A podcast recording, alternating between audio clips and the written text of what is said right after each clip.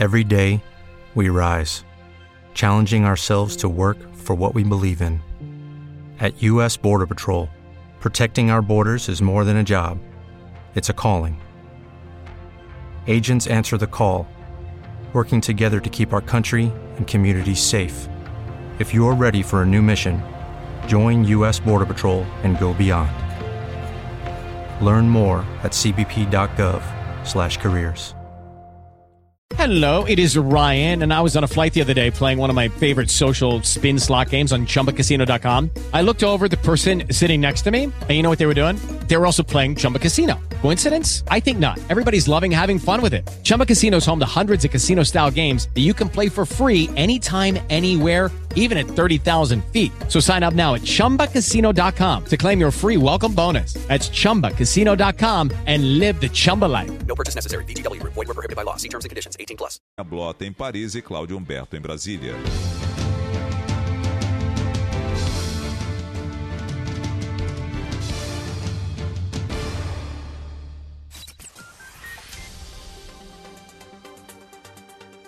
Oito horas em ponto, bom dia, seja bem-vindo mais uma vez aqui ao Jornal Gente, todos os dias no ar, na Rádio Bandeirantes, no Band News TV.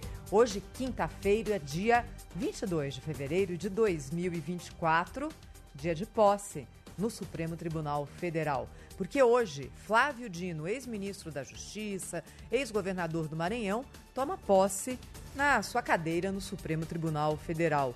É o 11º ministro desde fim do ano passado, só 10 ministros atuavam no Supremo com a aposentadoria da ministra Rosa Weber. Vamos começar aqui lembrando a você quem é Flávio Dino. Ele tem 55 anos, é maranhense, foi juiz federal por 12 anos, formado em Direito pela Universidade Federal do Maranhão. Ficou 12 anos na magistratura e aí saiu, em 2006, para entrar na política. Primeiro se elegeu deputado federal, depois foi governador do Maranhão por dois mandatos. No mandato 3 de Lula na presidência, foi nomeado ministro da Justiça e teve uma atuação muito, digamos, espalhafatosa, muito forte e com declarações para lá de polêmicas, principalmente envolvendo os atos de 8 de janeiro. E como todo ministro que chega ao Supremo Tribunal Federal, principalmente esses que têm uma conexão maior, ou ideológica, ou por amizade, com o presidente da República que os nomeia, a principal pergunta é: o que é que vai falar mais alto? A toga, o compromisso com a função pública ou os relacionamentos prévios? Flávio Dino tem uma longa carreira como político e é uma pessoa muito próxima ao presidente da República, Luiz Inácio Lula da Silva. Várias vezes a gente já falou aqui que Lula, nas duas nomeações agora, no seu mandato de número 3, deixou bem claro que não quer correr riscos no Supremo Tribunal Federal. Nomeou pessoas, primeiro Cristiano Zanin, seu advogado, e agora Flávio Dino, seu ministro da Justiça, pessoas de absoluta confiança dele. E esse estilo mais espalhafatoso, que talvez não combine com a toga, talvez não combine, se bem que, né, hoje no Supremo Tribunal Federal do Brasil, mas é, é um pouquinho além do que mesmo aqueles ministros que mais gostam de um holofote. Será que Flávio Dino recua um pouco ou não? Ele falou sobre como vê a atuação de um ministro no Supremo. É o que fazer no Supremo? Eu gostaria de sublinhar, em primeiro lugar, que tem um compromisso indeclinável com a harmonia entre os poderes. É nosso dever fazer com que a independência seja preservada, mas, sobretudo, a harmonia. Controvérsias são normais. Controvérsias fazem parte da vida plural da sociedade democrática, mas elas não podem ser de qualquer maneira e não podem ser paralisantes, inibidoras do bom funcionamento das instituições. É, não poderia dizer outra coisa, não é? Antes de assumir o seu cargo no Supremo Tribunal Federal, Flávio Dino retomou, por algumas semanas, o seu mandato no Senado. E aí, agora, como última decisão, última proposta como senador, apresentou um projeto dos mais interessantes. É um projeto que acaba com a aposentadoria compulsória para juízes, militares, promotores que cometeram delitos graves, mas é aquela aposentadoria que mantém o salário. O cidadão é punido com aposentadoria com salário lá alto, alto, alto para o resto da vida. O que Flávio Dino propõe é aquilo que sempre deveria ter acontecido no nosso país. Se você tem que sair da magistratura por delito grave, tchau, e aí não tem mais direito a salário, como qualquer trabalhador. No Supremo Tribunal Federal, Flávio Dino vai herdar 340 processos da ministra Rosa Weber. Você acha muito, mas é pouquinho. Rosa Weber era ministra com menos catálogo, menos acervo, como se diz, de processos no Supremo Tribunal Federal. O presidente da casa, Luiz Roberto Barroso, por exemplo, tem mais de 5 mil processos ali esperando na sua gaveta. E como é Supremo, a gente está falando do órgão máximo da Justiça, alguns desses processos têm como alvo políticos, que até ontem ou anteontem conviveram com Flávio Dino no mundo político.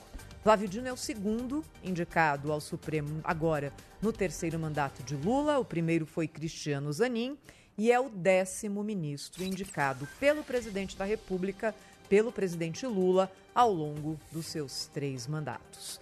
8 horas 5 minutos, direto de Brasília. Cláudio Humberto está pedindo passagem aqui no Jornal Gente. Bom dia, Cláudio. Olá, Thaís Freitas, muito bom dia, bom dia a todos. Aqui a Praça dos Três Poderes já está vestida, né, já está enfeitada para receber os convidados à posse do ministro Flávio Dino. Tem até com direito à passarela, até para esconder o chão, o chão imundo, né? Aquelas pedras portuguesas estão emporcalhadas pela falta de manutenção, exatamente dos três poderes. Mas o fato é que também hoje será marcado o mundo, a atividade, a vida política aqui em Brasília, com a reunião depois da posse de Flávio Dino, prevista para depois da posse, entre o presidente Lula e o presidente da Câmara dos Deputados, o deputado Arthur Lira. É a primeira reunião depois daquele acerto que afastou da interlocução entre os dois o ministro das Relações Institucionais Alexandre Padilha. Virou apenas uma figura acessória, vai conversar com os líderes, etc. Mas o contato do presidente da Câmara será direto com o presidente eh, da República, com a eventual intermediação do chefe da Casa Civil. Padilha foi completamente alijado desse relacionamento. Mas o, a questão do presidente Lula é que ele sonha, ele ainda, ainda tem aquela cabeça posta é, nos seus primeiros governos, quando o poder executivo podia muito mais do que pode hoje, do ponto de vista orçamentário, político, etc., né? haja vista o, a questão da, é, das emendas parlamentares, que tornam os, os deputados e senadores independentes do governo, em larga medida, é, tudo isso tenta, faz tentar o presidente da República uma forma de enquadrar a Câmara, enquadrar o Senado Federal. Chega de independência, chega de arroubos ali de autonomia, e, e assim como ele também é, tenta de alguma maneira tornar o Supremo Tribunal Federal é, uma espécie de braço do seu governo, né, colocando lá pessoas, inclusive, com quem ele não ser é, colocando pessoas da sua absoluta confiança e também estabelecendo é, relações é, muito especiais, digamos assim, com os demais ministros. É, e na, no caso do Poder Legislativo, a mesma coisa. Ele quer os presidentes da Câmara e do Senado a serviço do Poder Executivo. E ele, nessa reunião que ele pediu, que ele convocou, com os dois presidentes das casas legislativas, ele quer de alguma maneira encontrar uma forma de fazer valer a sua vontade de reonerar aqueles 17 setores da economia que mais empregam pessoas no Brasil. O presidente da República comprou um discurso equivocado, segundo o qual esses setores seriam privilegiados, né? Ah, privilegiados são os 600 mil empregos que os setores geram, mas ele não parece é, muito preocupado com isso. Parece muito mais empenhado, o governo Lula, de uma maneira geral, de punir quem produz, né? punir o empreendedor, o produtor. Só para você ter uma ideia, recentemente, nessa sanha né, arrecadatória do governo, é, o governo é, passou a cobrar impostos sobre investimentos privados em infraestrutura. Imagina que, imagina que coisa maluca, né? Uma loucura total.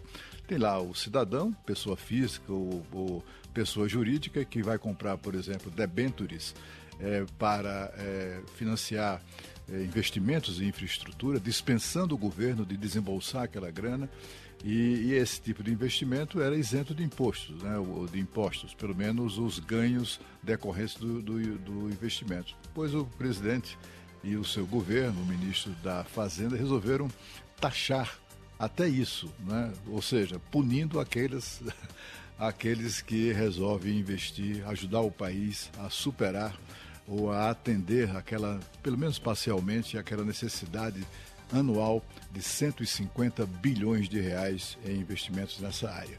O presidente não descansa enquanto não remunerar a folha. O, o, presidente do Senado disse ontem, em discurso, anteontem à noite e tal, em discurso que o governo teria concordado em manter a desoneração, mas não é bem assim. O governo concordou aparentemente em retirar a medida provisória e apresentar um projeto de lei propondo a reoneração. O que a, o que a única diferença nisso tudo é que a, a desoneração será válida durante o ano de 2024 mas 2025 a expectativa é que o governo volte à carga para tentar, de alguma maneira, punir esses setores, os 17 setores da economia que mais empregam pessoas no nosso país. Agora nós vamos a, a, Paris com Sônia Blota, que nos traz notícias sobre a condenação de Daniel Alves. Muito bom dia, Sônia. Pois é, Cláudio, ótimo dia para você, para todos que nos acompanham no jornal Gente. É o grande destaque por aqui. A sentença do ex-jogador Daniel Alves. O Tribunal da Catalunha divulgou esta manhã a pena que o brasileiro vai enfrentar. Quatro anos e seis meses em regime fechado em Barcelona.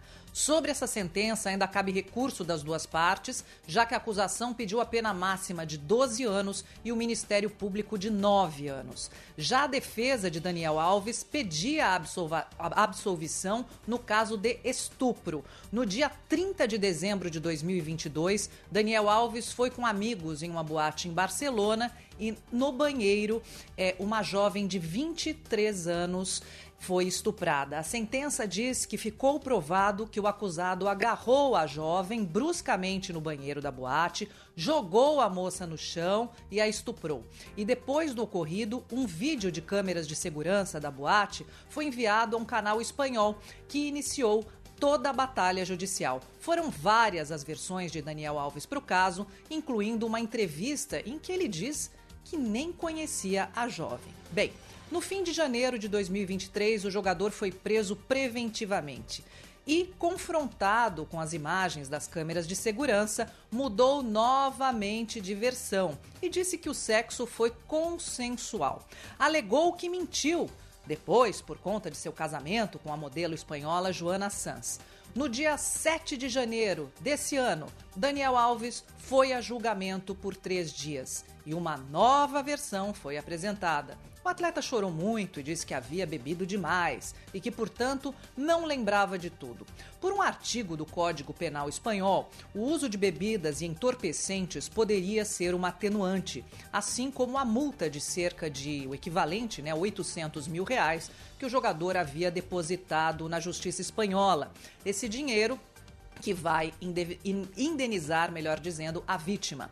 Essa semana, um canal de TV espanhol divulgou que o jogador estava deprimido e desanimado nas dependências da prisão e que por esse motivo foi acionado um protocolo anti-suicídio. O que, que é isso?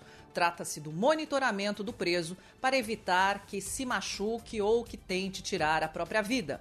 Daniel Alves já está preso há 13 meses. Esse tempo será abatido em sua condenação. Porém, o Código Penal espanhol é bem rígido, nem se compara com o Código brasileiro. Por exemplo, Daniel Alves foi condenado a um regime fechado e, se ele tiver bom comportamento, ele pode pedir a progressão para regimes mais brandos, como o semiaberto ou o aberto. Porém, se a pena superar cinco anos por motivo de recurso da acusação, a progressão só pode ser solicitada após o cumprimento da metade da sentença. É diferente do Brasil, que em crimes menos graves é um sexto da pena, e de crimes hediondos, como estupro, como estupro é classificado, são dois quintos da pena.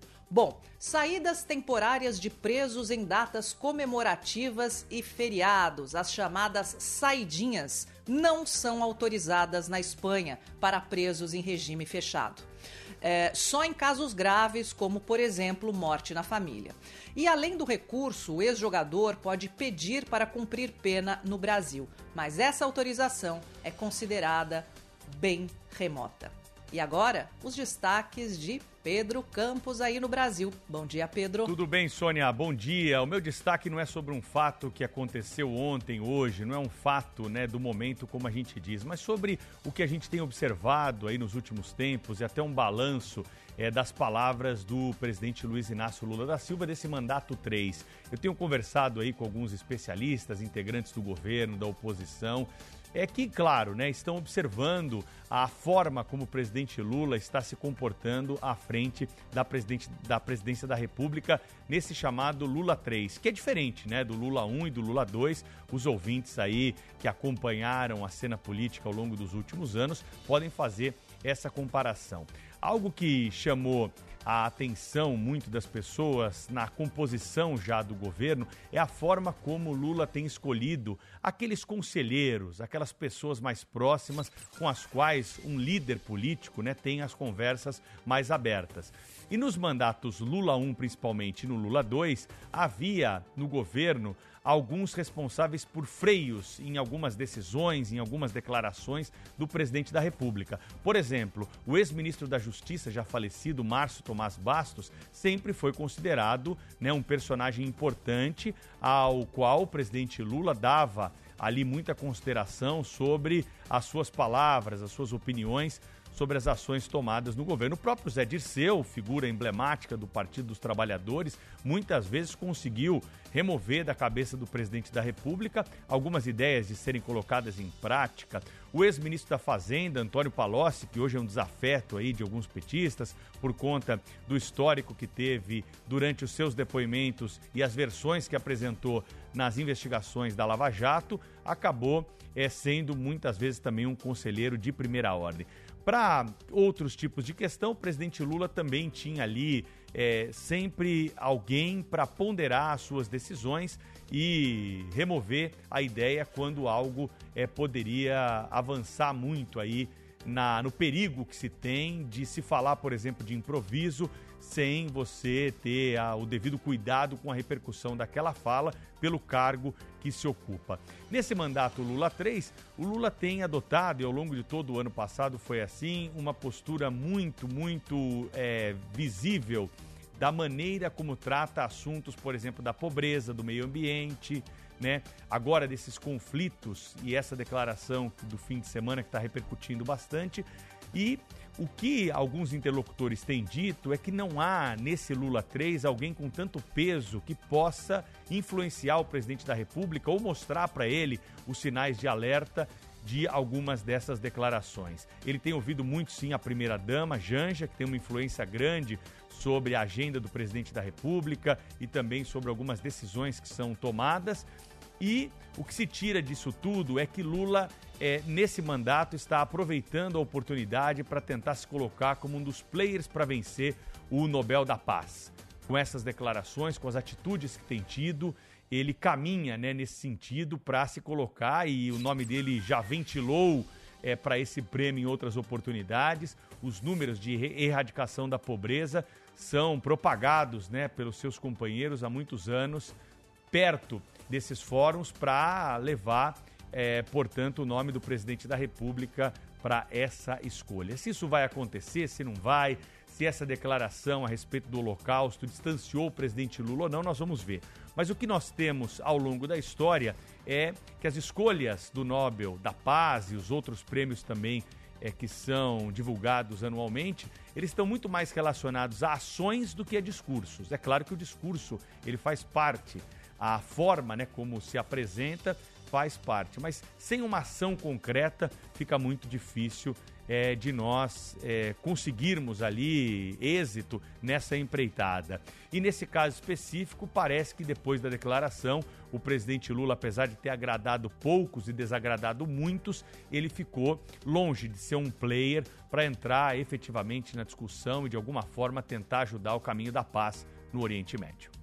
Agora são 8 horas e 16 minutos. Você está conosco aqui no Jornal Gente, na Rádio Bandeirantes, no Band News TV, no aplicativo Band Play. Já já a gente volta com mais notícias. Rede Bandeirantes de Rádio. Informação e o debate na mesa. No Jornal Gente, da Bandeirantes. Futebol é gol, no Cicred é show. Pra gente o Cicred é show, fechou. E olha onde a gente chegou. Eu sou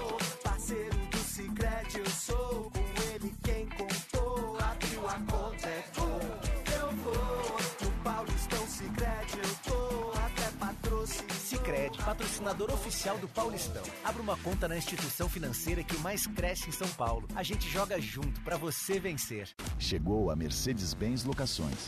Alugue o seu caminhão zero quilômetro de uma forma fácil e com atendimento especializado. Com zero de entrada, documentação inclusa, telemetria flipboard, gestão de frota e muito mais. Acesse locações.bancomercedes-bens.com.br e saiba mais. Mercedes-Benz Locações. É só chamar que a nossa equipe estará pronta para te atender. Paz no trânsito começa por você. Trânsito.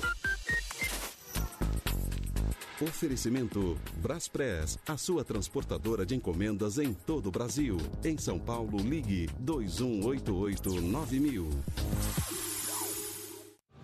Helicóptero Bandeirantes sobrevoando o corredor norte-sul. Nós tivemos um acidente mais cedo na altura do viaduto Santa Generosa, no Paraíso, no sentido de Santana. Ainda deixa reflexo de trânsito bem lento por ali. Desde Congonhas até a passagem pela região do Paraíso, o trânsito é lento. Para Congonhas, nesse trecho, a condição é boa. Dirigindo preocupado com combustível? Sai dessa, hora 03, esquinha, o carro 100% elétrico da GWM. Taxa zero e recarga grátis em 2024 nas concessionárias GWM São Paulo. Are you ready? With the Lucky Land slots, you can get lucky just about anywhere. This is your captain speaking. Uh, we've got clear runway and the weather's fine, but we're just going to circle up here a while and uh, get lucky.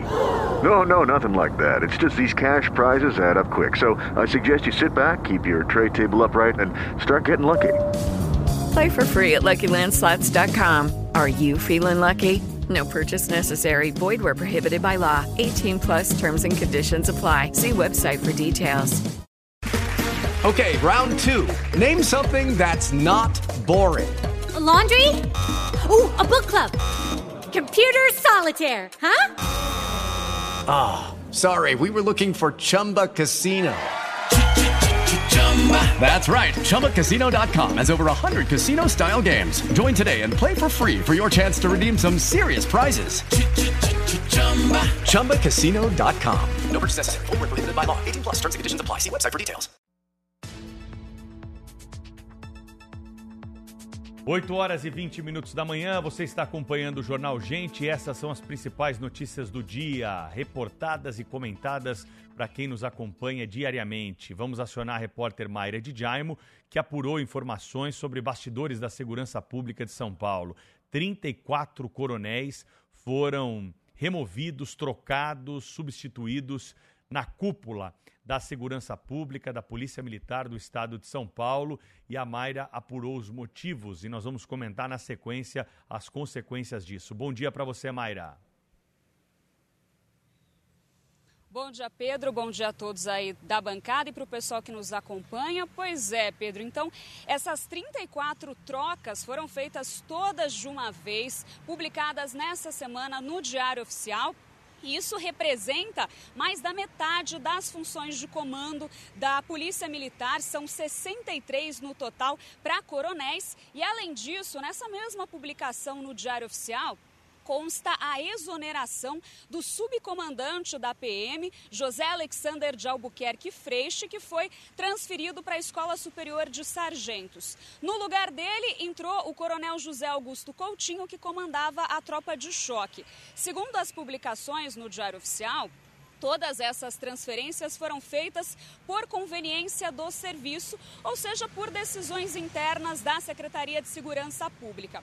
Entre os nomeados está Alexander Lacerda, que havia publicado ofensas contra ministros do Supremo Tribunal Federal nas redes sociais em 2021 e no ano passado foi condecorado pelo governador Tarcísio de Freitas. Ele vai comandar o Centro de Altos Estudos em Segurança vai ser responsável pela graduação e pós-graduação de novos oficiais da PM.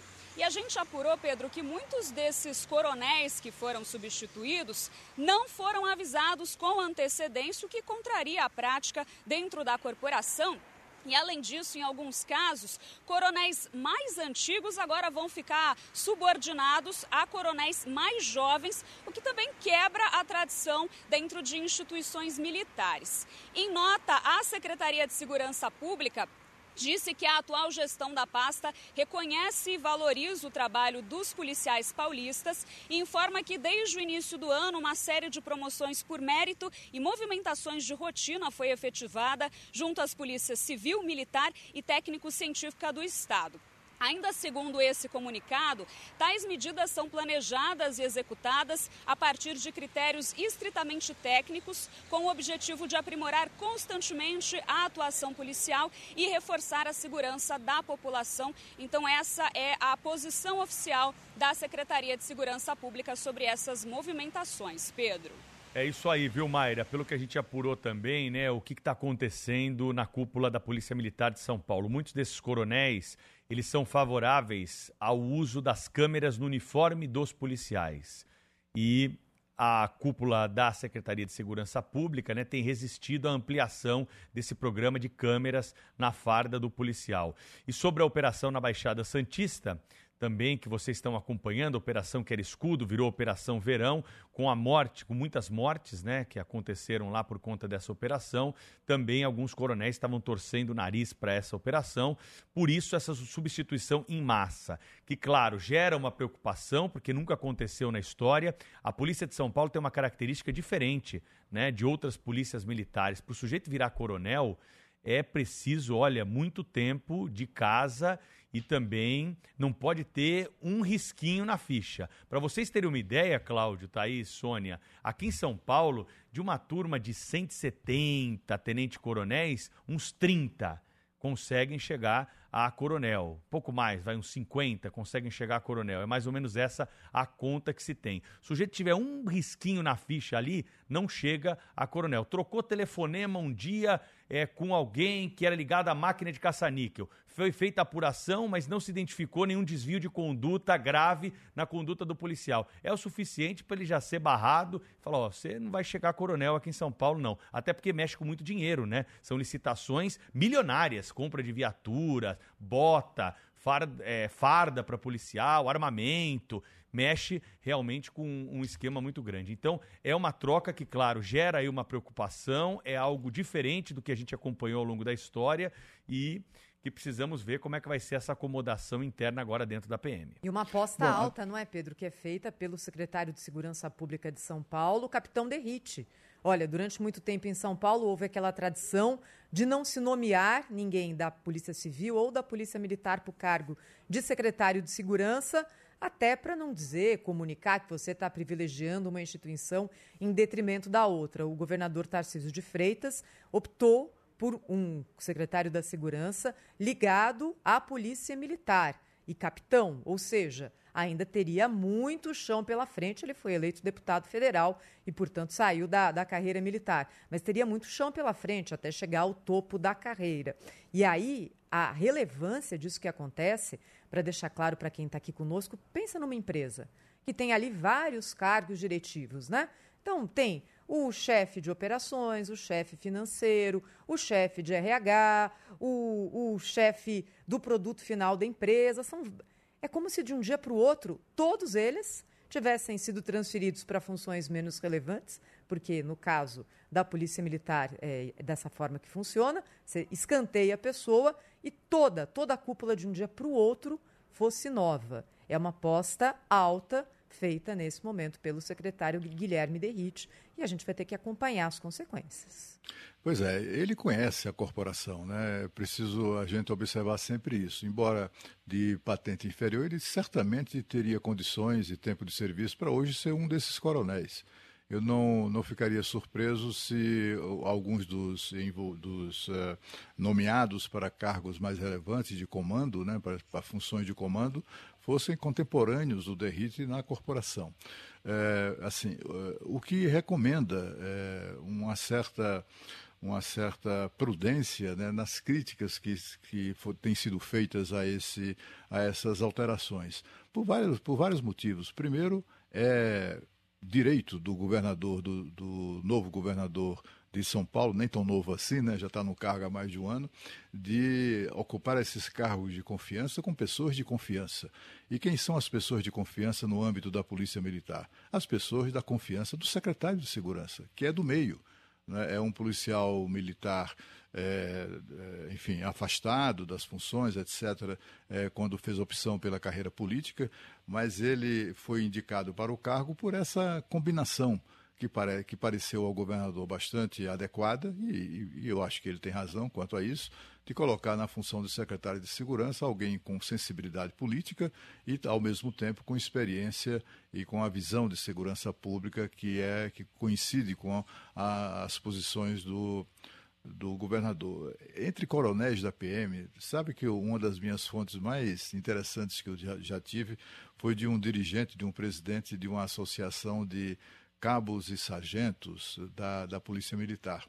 E ele me, disse, me deu uma informação que, que disse que não era uma, um privilégio apenas da Polícia Militar do Distrito Federal, mas das polícias militares, a maior crítica que ele fazia às polícias militares de todo o país, é que a maioria, em alguns casos até a totalidade dos coronéis da ativa, nunca prenderam um vagabundo na vida. Né? Não tem experiência, digamos assim, operacional, concreta, que é, os, o, o, todos os demais integrantes da PM têm. Começa ali com soldado, vai para cabo, sargento, né, tenente, então essa gente toda passa a vida prendendo vagabundo. Coronel tem uma carreira quase paralela à, à instituição, né, aos demais colegas da instituição. E pode chegar ao coronelato sem prender vagabundo, somente fazendo cursos, graduação, pós-graduação, coisa e tal. Aí tem ali é, articulações políticas, acaba virando é, alguém da confiança do secretário, do governador.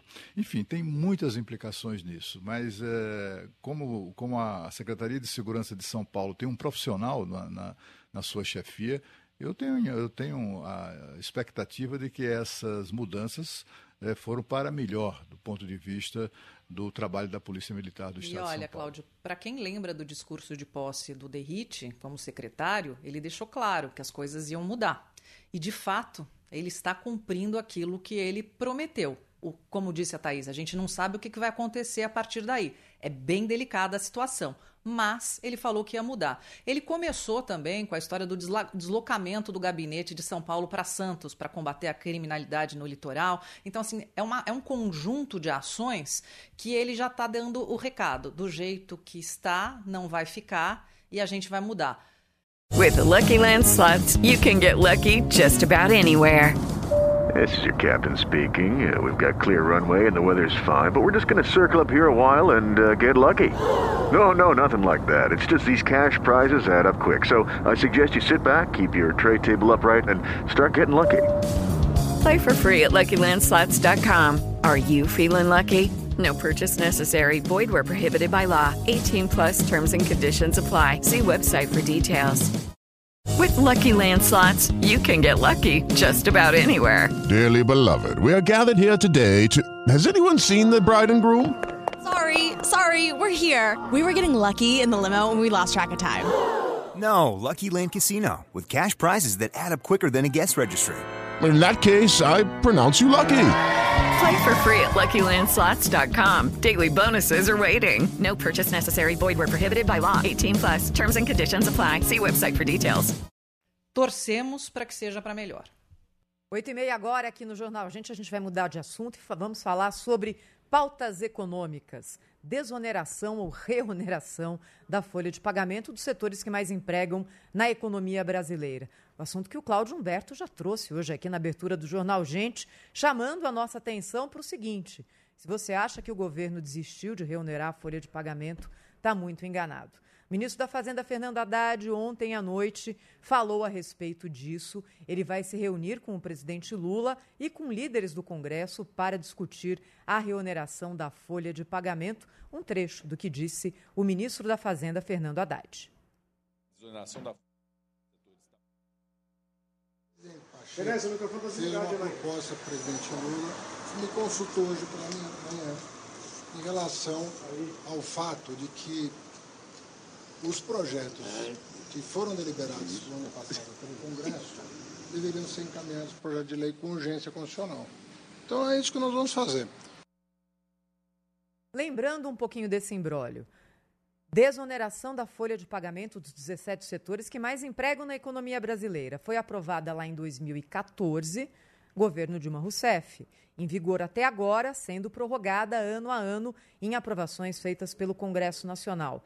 Na última, o Congresso aprovou, Câmara e Senado aprovaram a prorrogação da desoneração da folha, o presidente Lula vetou, o Congresso derrubou o veto e aí, no finzinho do ano, antepenúltimo dia de 2023, uma medida provisória mudava tudo aquilo que havia sido definido pelo Congresso Nacional. O que o ministro da Fazenda está dizendo agora é: nossa, nós até topamos tirar a medida provisória e devolver ao Congresso a possibilidade de debater esse assunto via projeto de lei com urgência. Mas o Congresso já tinha debatido. Quem fala agora é o presidente do Senado Federal, Rodrigo Pacheco.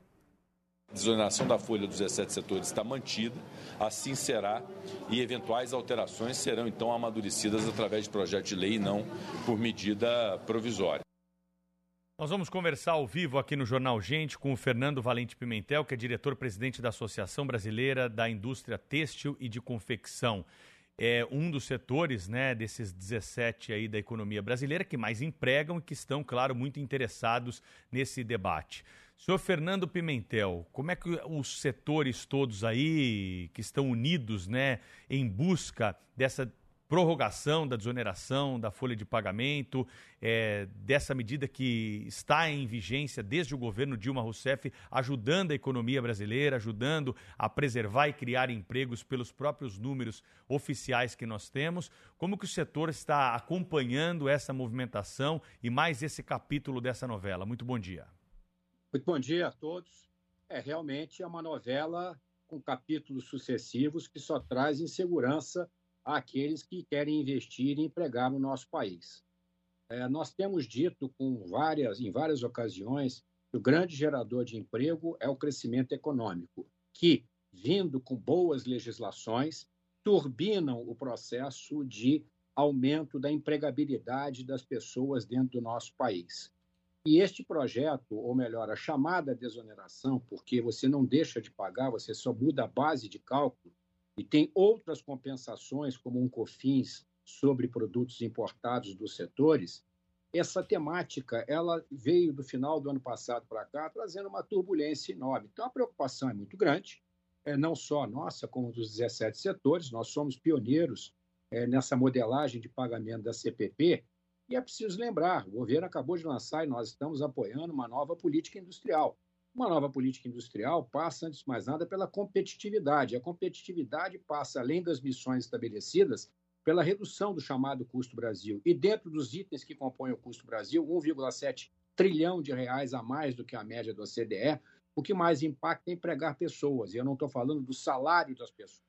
Eu estou falando de todo o pacote que vem junto com o emprego no Brasil. Emprego formal, que, aliás, é uma outra grande discussão. Todo mundo é a favor do emprego formal, mas nós temos uma base de informalidade muito grande e certamente não será aumentando os impostos sobre o emprego que nós vamos melhorar a tendência é, nessa questão. Portanto, é, os setores entendem que o que foi aprovado pelo Congresso Nacional deve prevalecer. já existe no cronograma é, montado pelo próprio Executivo que, após a reforma tributária sobre consumo, virá a reforma tributária sobre renda e emprego. E lá, então, será o local adequado para nós discutirmos algo muito mais estrutural para toda a economia, abrangendo não só os 17 setores, mas todas as atividades econômicas, buscando, então, gerar mais empregos de qualidade com menor custo.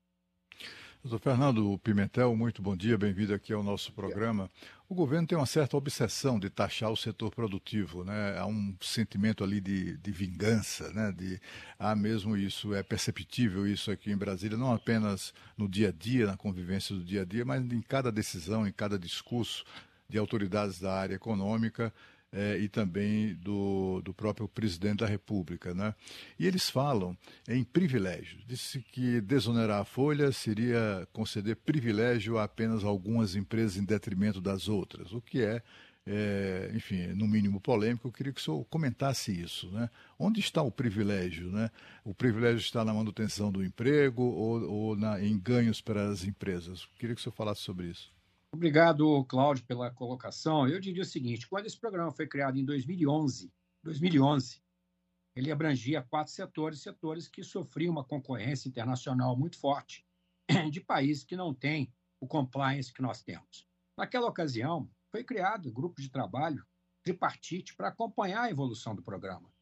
Se esse grupo de trabalho foi descontinuado, não foi por uma questão do, do lado privado. Tá? Mas deixando isso de lado, eu só queria retomar o seguinte: há uma discussão enorme mundial, e o Brasil vai ter que voltar a tê-la mais e brevemente, sobre a Previdência. Nós temos novas formas de trabalho, novas tecnologias, nós vamos ter que encontrar novas maneiras de financiar a Previdência. Uma das maneiras poderá ser essa que está sendo testada através do pagamento da CPP, através do faturamento. Agora, privilégios é, devem ser combatidos sempre. Por isso que a nossa visão é temos que encontrar um caminho estrutural para reduzir o custo do emprego no Brasil para todos. E isso está previsto pelo próprio cronograma das reformas, que sairemos da reforma é, do consumo, do tributo sobre consumo, para renda e emprego. Lá será o local para isso, já está previsto isso. Então, nós não queremos privilégio, nós queremos é reduzir o custo do emprego para poder empregar mais e melhor, aumentar a competitividade. O Brasil é um país caro, o déficit da balança comercial de manufaturados do país foi de mais de 100 bilhões de dólares no ano passado, é, contra 128 bilhões no ano anterior. No texto foi 5 bilhões. Então, nós enfrentamos uma concorrência mundial, inclusive é, chama atenção o fato de que nós estamos vivenciando ainda hoje uma não taxação com os impostos federais sobre as pequenas encomendas no valor de até 50 dólares das plataformas internacionais. Não tem problema, não quer taxar lá, não taxemos aqui para reduzir custos e aumentar a base de consumo. Então nós temos que testar a lei de Laffer. Quanto mais você tentar arrecadar de poucos, menos você vai ter eficiência econômica e competitividade e produtividade. Então, a nova política industrial fala de investimentos, sustento. Tudo isso demanda capital e não será realmente é, possível de fazer isso encarecendo a produção brasileira. Eu acho que, hoje, lendo um pouco os jornais pela manhã, está falando, falando novamente, que é muito importante, do tema da revisão das despesas governamentais como um todo e da própria reforma administrativa que ficou adormecida. E não vemos a reforma administrativa como caça às bruxas, vemos para aumentar a eficiência do Estado de todas as formas, que é o que presta serviço a nós e, inclusive, também aos próprios funcionários públicos. Então, eu enxergo que essa questão da arrecadação sobre aquilo que nós mais queremos, que é o emprego, o emprego de qualidade formal, vai na contramão do discurso. Portanto, é, a, o próprio cronograma estabelecido pelo Executivo já dá o caminho das pedras. Vamos discutir logo em seguida atributos sobre consumo, vamos discutir renda e emprego. Enquanto isso, prevalece a decisão soberana do Senado. Essa é a nossa visão. Doutor Fernando Sônia, aqui o senhor coloca com muita propriedade essa ausência da reforma administrativa, de todos esquecerem de repente esse assunto, quando isso poderia sim somar aí para esse, esse dinheiro que o Estado tanto precisa mas ninguém mais toca nesse assunto. Agora, o senhor dá também um cenário muito preocupante, é um cenário que nós já colocamos aqui no Jornal Gente, que é a falta de empregos, a falta de trabalho e a falta de investimentos. Isso é extremamente preocupante porque é exatamente tudo o que o brasileiro quer né, como cidadão. É, essa insegurança que foi causada é, é uma confusão. É, isso já não está inibindo esses investimentos e a criação de empregos no nosso país? Isso já está acontecendo, doutor Fernando? Olha, é, eu tenho muita cautela em fazer determinadas afirmações, porque, como eu falei anteriormente, o que é o maior gerador de emprego é o crescimento da economia. Agora, o crescimento da economia vai se dar por mais investimentos, e você terá mais investimentos quando você tiver mais previsibilidade e mais perspectivas futuras que esse crescimento virá. Então, sem dúvida nenhuma, esse quadro que nós estamos vivendo, é, assim como da taxação, a não taxação do, com impostos federais das pequenas encomendas até 50 dólares, é um fator inibidor. Isso pelo menos no nosso setor. Isso diminui a atividade econômica. Se você diminui a atividade econômica, você diminui investimentos e você diminui o potencial é, empregador dessa indústria que diretamente tem mais de 1 milhão e 300 mil pessoas trabalhando nela. E se juntarmos os empregos indiretos, vamos a cerca de 4 milhões de pessoas distribuídas em todo o território nacional, com todos os níveis educacionais, mas o grande contingente tem o ensino médio, os oito anos, melhor dizendo, os ensino completados, daí para cima. Então, eu acho que nós temos que apostar no empreendedorismo, e apostar no empreendedorismo significa, antes de mais nada, dar paz àquele que vai investir. E, principalmente, eu estou falando dos pequenos e médios, porque muitas vezes os grandes têm um nível de informação, uma capacidade financeira maior e aguenta e suporta mais certas turbulências. Mas o pequeno e médio, não. E a economia é feita, não só a nossa, a economia mundial é feita de pequenos e médios empresários. É óbvio você tem os grandes arrastadores da economia, as big techs, as grandes companhias, mas quando a gente olha para o nosso setor, quase 90% de pequena e média empresa, assim como é na Europa. Então, é sobre esse setor, sobre essas empresas que nós temos que observar que é o dia a dia delas, é o chão de fábrica, é pagar a conta. E quanto mais incerteza esse empresário tem, esse pequeno empreendedor tem, mais cauteloso ele fica. Isso não é bom para a gente aumentar a taxa de investimento e fortalecer as expectativas futuras da economia. Eu acho que esse ano vai ser melhor do que o ano passado. Tudo está indicando, nós vamos ter aí um crescimento não igual ao ano passado, mas temos injeção de capital, temos eleições, tudo isso movimenta a economia. Mas não vai ser nada efusiante se nós também não tratarmos dessa questão estrutural, que é a redução do custo do Brasil e que está mapeado num trabalho feito com, inicialmente com o Boston Consulting Group, com o Movimento Brasil Competitivo, está dentro da agenda do, da nova política industrial, tem uma secretaria cuidando desse assunto, que é aquele dia a dia, é aquela coisa que atrapalha o investidor e que não é tão notícia é, na, nos, na grande mídia, porque não é, não, não faz parte dessa, não são os grandes acontecimentos, mas são esses pequenos acontecimentos que acabam atrapalhando. É aquela história, você não tropeça numa montanha, você tropeça numa pedrinha que está aí colocada no chão. Então, essas pequenas pedrinhas acabam levando a tropeços que trazem um ambiente que é menos favorável. Mas vamos pensar pelo lado positivo. Eu acho que nós temos aí uma perspectiva e nós entendemos tem muita confusão nessa questão da desoneração. Uma hora vai vir projeto de lei com sentido de urgência ou não. Óbvio que se vier um copia e cola do que foi da MP, nós vamos continuar tendo uma batalha dentro do Congresso Nacional, porque isso afronta aquilo que foi decidido no ano passado, em duas instâncias, três instâncias que sejam, e continua trazendo insegurança. Agora, vamos seguir o cronograma previsto.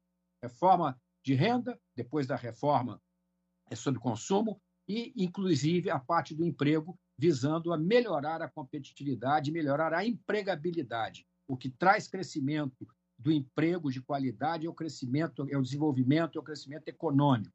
Para isso, você precisa ter investimento. Nossa taxa de investimento está aquém que nós precisamos. Nós temos que investir 25% do PIB, estamos investindo 18% do PIB. Isso não, isso não alavanca. O consumo tem um papel relevante, sem dúvida nenhuma, mas ele sozinho chega uma hora que ele estrangula. Então você precisa aumentar a capacidade de oferta com mais competitividade, com mais produtividade, e isso exige um ambiente mais previsível e mais seguro. Então, é, eu não posso dizer que as empresas já estão demitindo ou não por conta desse embrólio, mas certamente elas estão com o pé no freio, e isto não é bom, porque nós precisamos é de acelerar o investimento e o crescimento do país. Fernando Valente Pimentel, diretor-presidente da Associação Brasileira da Indústria Têxtil de Confecção, a ABIT, falando conosco aqui no Jornal Gente. Muito obrigada, viu, Fernando? Até a próxima. É, a, é um choque de vida real aqui para o nosso ouvinte, para o nosso assinante. É assim que funciona a coisa. Às vezes a gente fica ali falando muito alto, né? números trazidos pelo governo, bilhões, e o que conta é pagar boleto, ter capital de giro né, na vida das empresas. Obrigada, viu, Fernando? Até a próxima. Obrigado, tudo de bom. It is Ryan here, and I have a question for you. What do you do when you win? Like, are you a fist pumper? A woohooer, a hand clapper, a high fiver. I kind of like the high five, but if you want to hone in on those winning moves, check out Chumba Casino. At chumbacasino.com, choose from hundreds of social casino style games for your chance to redeem serious cash prizes. There are new game releases weekly, plus free daily bonuses. So don't wait. Start having the most fun ever at chumbacasino.com. No purchase necessary. Group. Void were prohibited by law. See terms and conditions. 18 plus. São 8 horas e 45 minutos. Na sequência, no Jornal Gente, tem mais notícias do dia, hein? Para você ficar muito bem informado daqui a pouquinho, tintim por tintim. Vamos explicar essa condenação do Daniel Alves a quatro anos e meio de prisão. Notícia que a Sônia Blota trouxe no comecinho do Jornal Gente de hoje. Rede Bandeirantes de Rádio. Informação e o debate na mesa. No Jornal Gente, da Bandeirantes. Pra se manter conectado, pode contar com a gente. Fique ligado, Sil, sempre presente. Sil, energia que se renova. Sil, todo mundo aprova.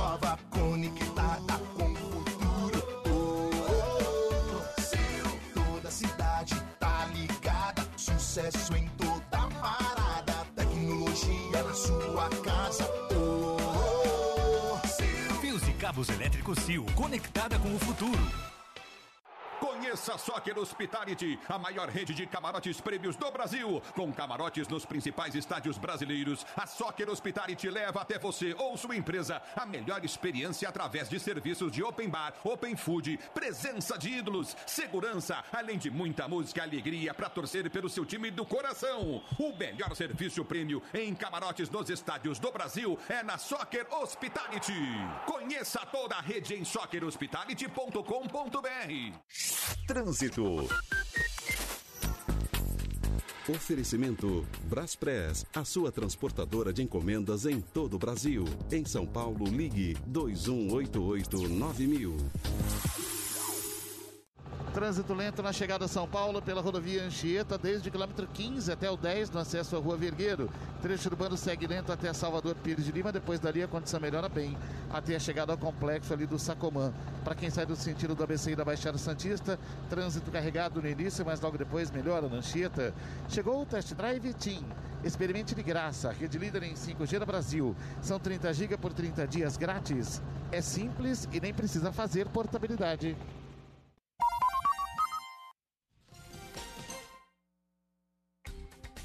Agora, 8h47, de volta aqui com o Jornal Gente para falar sobre o depoimento do ex-presidente Jair Bolsonaro. Bolsonaro e outros integrantes do seu governo depõem hoje à Polícia Federal. A repórter Gabriela Veras, ao vivo conosco, direto de Brasília. Bom dia, Gabi. Oi, Thaís. Ótimo dia para você. Bom dia a todos que estão por aqui na nossa companhia. É exatamente isso. Os depoimentos estão marcados para acontecer a partir das duas e meia da tarde, lá na sede da Polícia Federal. Além do ex-presidente Jair Bolsonaro, serão ouvidas outras 13 pessoas, entre elas o, o ex-ministro da Justiça Anderson Torres, Augusto Heleno, general e ex-ministro também do GSI, e também o presidente do PL, Valdemar Costa Neto. Todos os alvos daquela última operação da Polícia Federal que apura um suposto golpe que estava sendo ali feito pela equipe do ex-presidente Jair Bolsonaro. Na noite de ontem, a defesa do ex-presidente pediu novamente, pela segunda vez, para que o ministro Alexandre de Moraes não colocasse ali uma obrigatoriedade do ex-presidente prestar depoimento, exatamente porque a defesa alega que eles não tiveram acesso a todas as informações do inquérito, da investigação. Porém, esse pedido foi negado novamente pelo ministro Alexandre de Moraes, portanto, o ex-presidente Jair Bolsonaro deverá comparecer à sede da Polícia Federal hoje a partir das duas e meia da tarde. E é exatamente por isso, por esse, por conta desses pedidos da defesa, que ele, Bolsonaro, deverá ficar calado ali diante das perguntas que serão feitas pelos investigadores da Polícia Federal um cenário bem diferente do que alegou a defesa do ex-ministro da Justiça e secretário de Segurança Pública do Distrito Federal, Anderson Torres. A defesa dele falou que ele está disposto a responder e vai ajudar ali os investigadores, toda a apuração para que todos os fatos sejam aí, portanto, esclarecidos. Volto com vocês. Obrigado a Gabriela Veras, direto de Brasília, conosco. É o, ex-presidente Jair Bolsonaro, né, deve comparecer então à sede da Polícia Federal. Os depoimentos eles serão todos ao mesmo tempo para evitar ali que possa haver algum tipo de combinação dos investigados sobre as perguntas que serão feitas e isso será encaminhado para o Supremo Tribunal Federal que está investigando esse episódio. Surgiram, né, Cláudio, algumas dúvidas aí sobre a necessidade de comparecimento ou não do presidente da República. Nós devemos lembrar que há uma decisão do próprio Supremo Tribunal Federal que impede a condução coercitiva de investigados há possibilidade de condução coercitiva para testemunhas, mas nesse caso o presidente da República não pode ser levado à força para prestar depoimento. Eu acredito e aposto que os advogados estão aconselhando o presidente da República a comparecer. Pode ser que ele não responda todas as perguntas, inclusive ele disse isso numa entrevista a uma emissora de rádio do Nordeste recentemente, alegando que a defesa não teve acesso a todo o conteúdo que já foi é, levantado pelos policiais nessa investigação. O que também não pode acontecer se for verdade, porque o próprio Supremo Tribunal Federal tem uma súmula de que o advogado tem que ter acesso a todo o conteúdo da investigação para é, lançar ali a sua estratégia de defesa e para ter conhecimento daquilo que foi investigado e apurado pela polícia na hora do interrogatório. Essa questão da condução coercitiva foi aventada ontem, né, diante da, da fantasia que se criou de que o Bolsonaro não iria comparecer ao, ao depoimento né, para o qual foi intimado. Ele já tinha confirmado presença, mas tentou adiar. É, o, o, que houve foi uma tentativa de, de adiamento. A decisão que a, a regra em vigor que proíbe a condução coercitiva de investigados foi adotada no caso do ex do atual presidente Lula, que na época era ex-presidente e foi levado, conduzido coercitivamente para depor é, no, sob ladruagem no governo, é, eu acho que no aeroporto de Congonhas, alguma coisa assim. Né? Ele foi tirado de casa em São Bernardo Isso. e levado para prestar depoimento. E o Supremo Tribunal Federal, no caso do Lula, claro, é, favoreceu o investigado e criou essa jurisprudência no sentido de que é, investigado não pode ser conduzido coercitivamente. Né? Vale para o Lula, eu não sei se valeria também para o, o, o ex-presidente Jair Bolsonaro. Mas a tendência, ou pelo menos a expectativa que há aqui nos meios políticos, é que todos permaneçam calados e, portanto, frustrando todo esse esforço aí da, do ministro Alexandre de Moraes para tentar gerar algum tipo de contradição entre essas pessoas, o, o ex-presidente e seus ex-ministros militares. Agora, 8 horas e 53 minutos. Fernando Schiller, cientista político, colunista aqui do jornal Gente Conosco ao vivo, porque hoje em Brasília é dia de depo depoimento de Bolsonaro, mas também é dia de posse no Supremo Tribunal Federal. Flávio Dino, que saiu do Ministério da Justiça, teve a sua rápida passagem pelo Senado, ele não quis ir direto do Poder Executivo para o Judiciário, hoje assume a sua cadeira no Supremo Tribunal Federal. Queremos ouvi-lo, Schiller, em relação à expectativa que existe agora sobre a Flávio Dino como ministro do STF. Bom dia. Tudo bem, Thaís? Tudo bem, Pedro, Cláudio, Sônia? Olha, o presidente Lula disse lá em janeiro, no discurso, engano, dia 11 de janeiro, que gostaria de um ministro político no Supremo Tribunal Federal. Diz que tem que ter política no Supremo. Eu imagino que ele quis dizer com isso que as decisões do Supremo têm que ser mediadas politicamente, têm que ser temperadas por um, uma intuição política. Então, agora ele tem, né? a partir desse momento. Não é, não é provavelmente o caso do, do, do, do ministro Zanin. O ministro Zanin, seu advogado, Cristiano Zanin, ele era um advogado pessoal, mas, né, então uma indicação de confiança, então, mas não tem um perfil político, um advogado. Né? Mas o Flávio Dino tem esse perfil. Né? Então aqui o país aqui se divide, né? Geralmente quem acha que o, o, Supremo tem que ter um perfil político, acha que tem que ser político do lado que ele gosta, né? do lado que ele concorda. Né? Então quem é de esquerda acha que tem que ser um político desde que seja de esquerda. Imagina alguém dizer assim, eu gostaria de ter um ministro com perfil político, né? O cara de esquerda, assim, mas você gostaria então de ter um alguém aliado do presidente Bolsonaro no, no Supremo, um político aliado do Bolsonaro no Supremo? o Flávio Bolsonaro, por exemplo, você gostaria, né, tem formação jurídica e tem é político. Ah, não, esse não, esse eu não gostaria. Eu gostaria de alguém que tem um perfil político que concorda comigo, né? Então bota o Flávio Dino, que concorda comigo, então lá. Então é, é, é por isso que na minha modestíssima, humilde opinião aqui, o ministro do Supremo Tribunal Federal não deveria ter um, um perfil político. Por quê? Porque o, o, Supremo não, não deve dividir a sociedade. O Supremo, os ministros Supremo, eles devem ser leais não às suas visões políticas, mas à Constituição, à lei. Né? Então, a objetividade, esse é um grande debate do direito hoje, chamado consequencialismo jurídico, o neoconstitucionalismo de um lado, e uma visão garantista, mais ortodoxa, mas alguns chamam de positivista, lá do outro lado. Né? Então, a minha, a minha única reflexão, assim, que a, a, república, a democracia, o Estado de Direito, a democracia liberal, ela supõe o quê? Um pacto sobre as regras do jogo. É?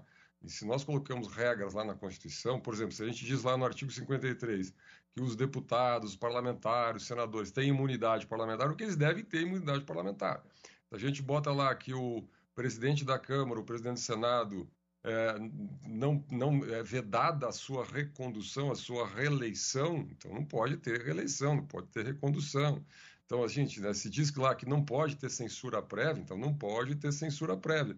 No, no, no Brasil, nos últimos anos, nós aderimos, eu vou usar aqui um certo neoconstitucionalismo assim meio, meio abrasileirado, meio tropicalizado, onde tudo mais ou menos pode, desde que haja uma boa interpretação nessa direção. Né? Nós tivemos recentemente essa decisão do ministro Barroso de recusar as ações que pleiteavam assim, a incompatibilidade, ainda a parcialidade do ministro Alexandre de Moraes no julgamento do 8 de janeiro. Né?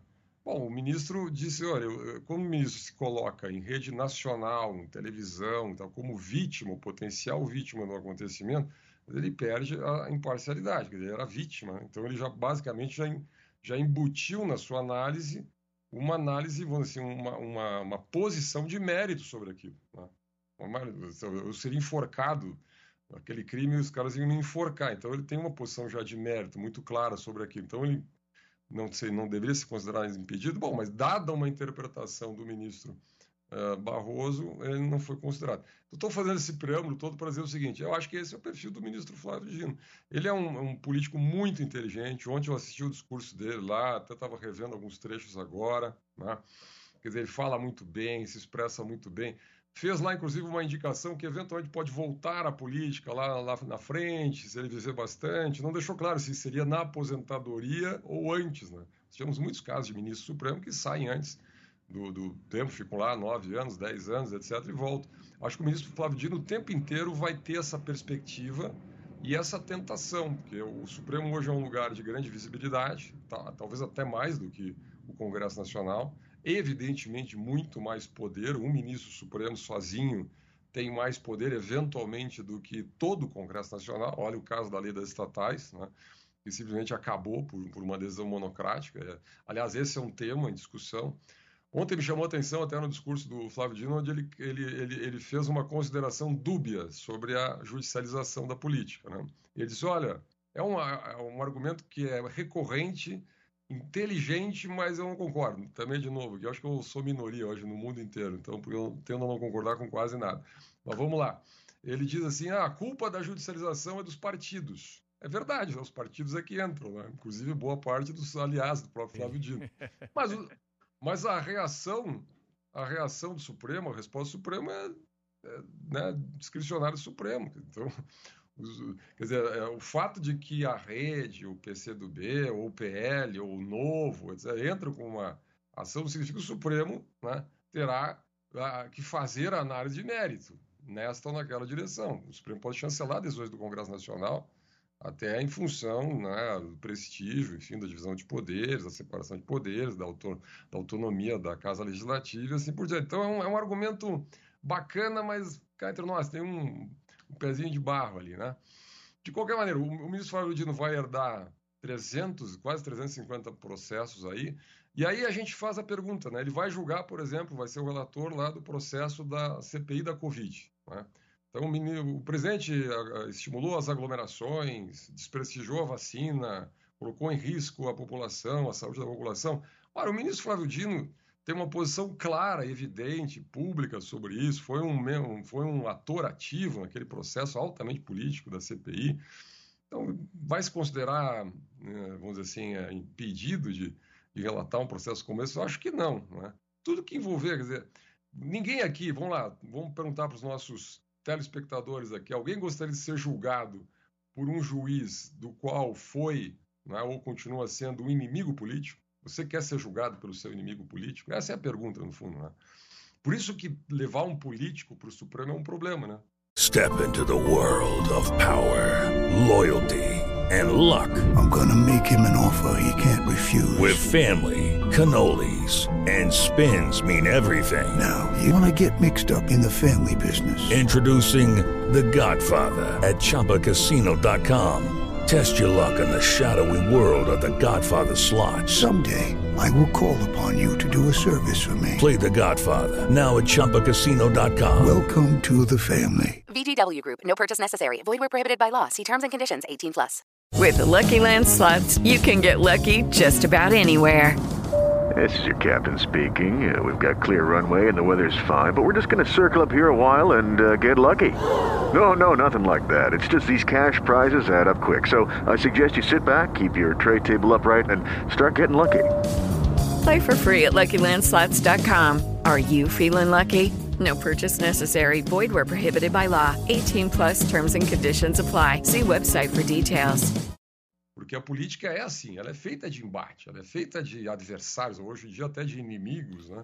No caso do, do Brasil de hoje, da polarização, quer dizer, é muito mais do que adversário. Né? Então, e a pergunta agora... também, não é, não é, Chile? A pergunta no sentido inverso também. Pode um adversário político julgar ações do seu, do seu oponente? Né? Pode se transformar, é, vestir uma toga de juiz e julgar aquele. É, é, a quem se opunha, um pouco antes de assumir o, a magistratura, né? Olha, o Brasil vive um momento muito particular, né? Tempos muito estranhos, como dizia, como já disse várias vezes o ministro Marco Aurélio.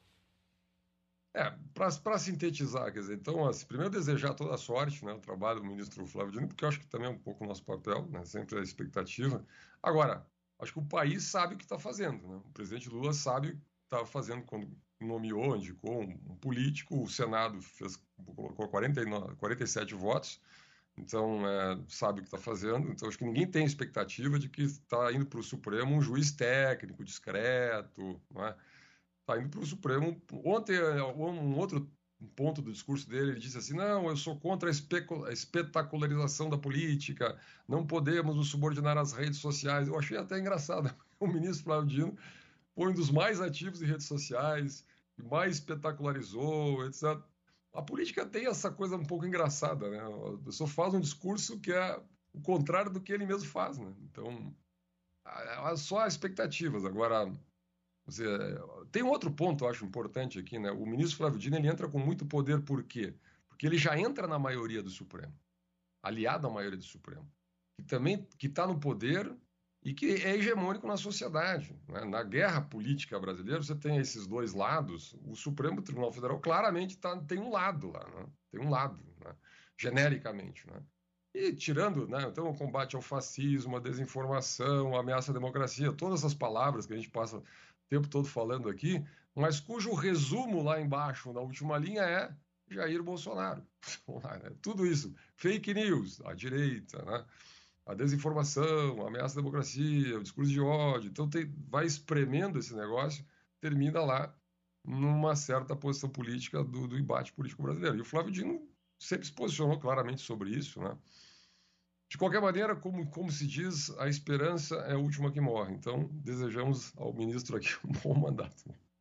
Ver o que vai pela frente, né?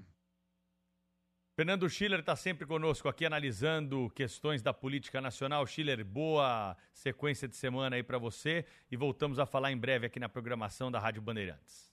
Valeu, pessoal. Um grande abraço. Muito obrigada. Nove horas, três minutos. Já, já, aqui no Jornal Gente, você vai entender tudo sobre a decisão da Justiça Espanhola que condenou o jogador brasileiro Daniel Alves a quatro anos e seis meses de prisão por aquele caso de um estupro cometido em uma boate. Na sequência, rapidinho, aqui no Jornal Gente, na Rádio Bandeirantes, no Band News TV e no aplicativo Band Play.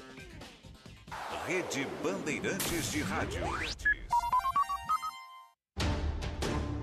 Informação e o debate na mesa.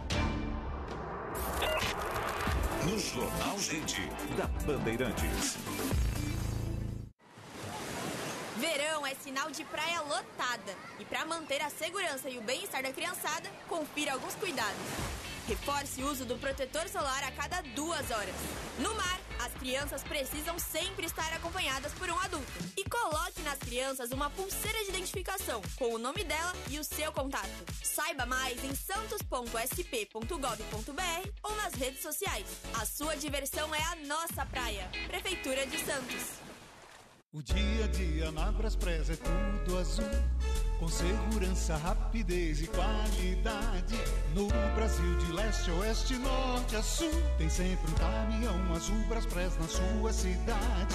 Tarifas na medida e pronto atendimento. Informações em real time com precisão. E pela Aeropress, sua encomenda vai de avião. Ligue 011 2188 ou pelo site braspress.com. Trânsito.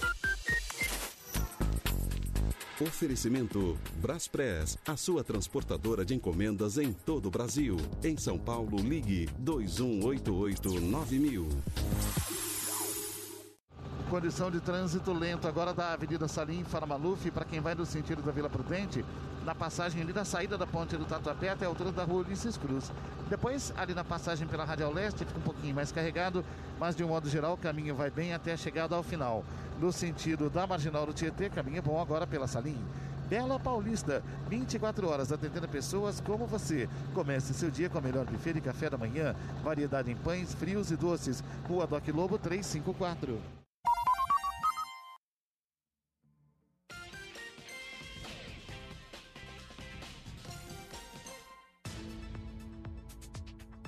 Estamos de volta aqui no Jornal Gente. A grande notícia dessa manhã é a repercussão do que vem da Europa. A Sônia Blota trouxe para nós já aqui as primeiras informações no comecinho do Gente sobre a sentença que condenou o jogador brasileiro Daniel Alves por estupro na Espanha. É um caso que está sendo acompanhado de perto pelo noticiário brasileiro desde janeiro de 2023 quando ele foi preso, está preso desde o momento em que foi até chamado ali para prestar alguns esclarecimentos a respeito do caso que aconteceu dentro de uma boate lá em Barcelona, na Catalunha.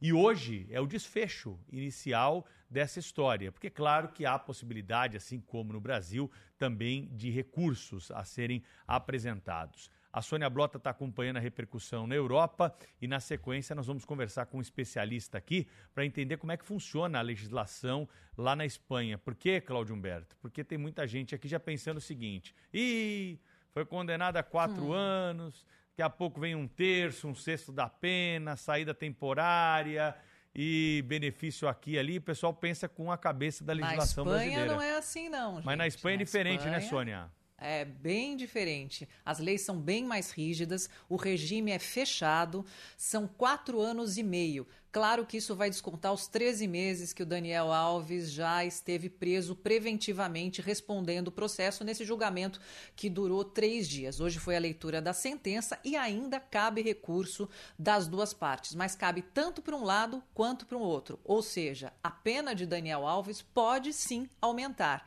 Então a estratégia dos advogados agora reunidos é exatamente eh, que fique assim. Isso foi entre aspas, para o Daniel Alves, o melhor dos cenários. Por quê? Porque o Ministério Público havia pedido nove anos. E a acusação, 12 anos, que é a pena máxima por estupro na Espanha. E hoje lida a sentença do Tribunal da Catalunha. É, essa, essa já é a prisão de Daniel Alves, regime fechado. Agora, bom comportamento na Espanha não significa que ele saia logo na sequência. Ele precisa cumprir, sim, pelo menos metade da pena. E ontem, uma notícia que circulou muito, no, enfim, em todos os jornais, em todas as mídias, é que Daniel Alves estaria muito deprimido. Então, o tal do. É, a perspectiva anti-suicídio foi acionada internada lá na cadeia, que é quando o, o prisioneiro ele é monitorado para não se ferir e não tirar a própria vida, inclusive. Agora, é, é um caso muito difícil. Aliás, é para gente elogiar a justiça espanhola, que em nenhum momento expôs essa jovem de 23 anos a toda essa batalha midiática, porque na verdade Daniel Alves é muito famoso, é muito rico e essa garota ela foi muito julgada nas redes sociais. A sentença é essa e a justiça diz: lida na sentença do juiz, que já tem isso, já está à disposição de todos, porque é pública. Daniel Alves cometeu o crime de estupro na boate Suton na madrugada de 31 de dezembro de 2022. Bom, ele está preso já há 13 meses, né, como lembrou a Sônia, e essa, de acordo com a, as leis espanholas, ele pode se habilitar à, à liberdade condicional alguma coisa parecida com isso, daqui a 11 meses, portanto. Né? Então é, é, provável que ele venha a ser, é, ele venha a cumprir metade da pena, se, é, enfim, apresentar bom comportamento, etc. E, portanto, daqui a 11 meses, 13 meses, ele, ele já pode recorrer ou, ou já pode solicitar o, esse livramento condicional. Né? Vamos aguardar para ver os acontecimentos aí. E o nome de Daniel Alves, não é que nos últimos 18 meses esteve basicamente presente na imprensa por causa desse caso de estupro pelo qual ele foi condenado hoje, é também um nome dos mais relevantes no futebol e é por isso, não é, Sônia, que há tanta repercussão internacional com essa notícia hoje estampando ali a, a capa dos principais portais no mundo inteiro. Daniel Alves teve 43 títulos oficiais conquistados. Na história do futebol como um todo, só perde de Lionel Messi. 43 títulos. Ele come... tem 40 anos, ele começou a sua carreira no, ba... no Bahia e logo foi para a Europa. Atuou, por exemplo, no Sevilha, no Barcelona, Paris Saint-Germain, Barcelona e agora estava terminando a sua carreira no Pumas, do México. Teve também uma passagem pelo São Paulo Futebol Clube. Na seleção brasileira, teve 126 atuações como jogador da seleção. Ou seja, é alguém com uma longa carreira no futebol, que passou por times de toda a Europa, é conhecido no mundo inteiro e agora é condenado a quatro anos e meio por estupro, nesse caso da boate em Barcelona. É, o interessante também sobre a repercussão mundial né, que esse assunto tem tido, Thaís, é observar como os países têm punido essa agressão sexual, principalmente contra mulheres. É claro que a legislação vale para todo mundo, mas o grande número, né, Cláudio, de casos aí que chegam ao Poder Judiciário, não só no Brasil, na Espanha, mas no mundo todo, é, coloca a mulher como a vítima dessa agressão por razões absolutamente físicas é, e, e até mesmo de força. Mas o Brasil, há algum tempo, já fez essa adequação da legislação, não só dos mecanismos de prova, mas também é, a respeito do capítulo que trata disso no Código Penal. Antigamente nós tínhamos algumas modalidades, dependendo ali do tipo né, da conduta é, sexual agressiva, você tinha uma é, classificação. Hoje, isso tudo está englobado na modalidade estupro, assim como acontece na Espanha. O que acontece em alguns países, como na Espanha, diferente aqui no Brasil, é a quantidade de provas, por exemplo, que você precisa ter para efetivamente é, levar à condenação de um sujeito. Mas nós vamos entender mais desse assunto agora, ao vivo, numa entrevista com o Dr. Paulo Cremonese, que é advogado. Ele atua aqui no Brasil, mas tem atividades também na Universidade de Salamanca, na Espanha. Conhece bastante da legislação espanhola. Doutor Paulo Cremonese, seja bem-vindo ao Jornal Gente. Como que o senhor pode explicar essa pena, quatro anos e seis meses por estupro para o jogador Daniel Alves, que hoje foi proferida a sentença lá na Espanha? Muito bom dia para o senhor. Bom dia, Pedro. Bom dia a todos os amigos aí da Rádio Bandeirantes, aos ouvintes. Eu fico muito feliz de interagir, até porque sou fã de vocês. Né? Estou aqui no trânsito em São Paulo e ouvindo a rádio e espero poder ajudar. Não sou especialista em direito penal, mas estava na Espanha porque sou vinculado à Universidade de Salamanca, participei de, de muitos cursos lá. Estava na Espanha quando houve o calor do debate da reforma do Código Penal. E dois, dois crimes foram muito tratados: os econômicos e os sexuais. E se houve, é, por bem lá, é, reenquadrar o crime de estupro. Nós estamos a falar de estupro aqui, porque é, é, é como nós encaramos na legislação penal brasileira, mas lá houve uma mudança semântica importantíssima. Transformaram o crime de estupro em crime de agressão sexual. Parece menos, mas não é. Nós temos que tomar cuidado. Eu aprendi muito nessas experiências lá em Salamanca com os falsos cognatos e as expressões jurídicas. Ao se colocar a, expressão agressão sexual, se retirou a necessidade de uma prova de violência física contra a, a mulher violentada. Então, tanto é que a, a lei passou a, ser conhecida como somente o sim é sim. Basta a oposição da mulher. Não é necessária uma violência física. Isso foi fundamental para a condenação. Porque antes só se encarava como agressão sexual ou o antigo estupro, segundo o modelo espanhol, a violência física, além do ato por si só é, é, hediondo, era necessário que, que houvesse um, algum tipo, um golpe, um, uma agressão, uma coerção profunda. Então, isso foi melhor para a vítima. Né? Eles também falam muito, e eu tive a oportunidade de acompanhar a, o que seria equivalente ao ministro do Supremo Tribunal Federal aqui do Brasil, uma juíza da, da Corte Suprema da Espanha, ao falar da violência de gênero. E lá não tem nada a ver essa expressão com, com ideologia ou os debates que acontecem no Brasil. A violência de gênero é todo tipo de agressão que a mulher sofre em vários campos, incluindo ou destacadamente o sexual. E, e foi muito festejada a lei justamente por isso. Esvaziou, é, é, em parte, a dificuldade que o Poder Judiciário tinha em condenar os criminosos. Então, nós temos que encarar esse modelo espanhol como muito positivo. Os países europeus, de uma forma geral, estão também a debater, a rever as suas legislações, porque os crimes sexuais aumentaram lá no continente europeu. Há uma preocupação muito forte com isso. E, e, e nós temos aí a prova é, de que funcionou essa mudança legislativa. No Brasil existe aqui, se me permite uma crítica construtiva, uma tendência a achar, a achar que os problemas são resolvidos por mudanças legais, né? E, e, nem sempre isso acontece. Algumas são necessárias, como a, a, aqui recentemente o, o, Congresso Nacional em Tabula, que é o fim da saidinha, coisa que não acontece na Espanha. O, o é criminoso. Eu queria, eu, eu queria abordar isso com o senhor, doutor Paulo. Esse fim da saidinha não existe por aqui.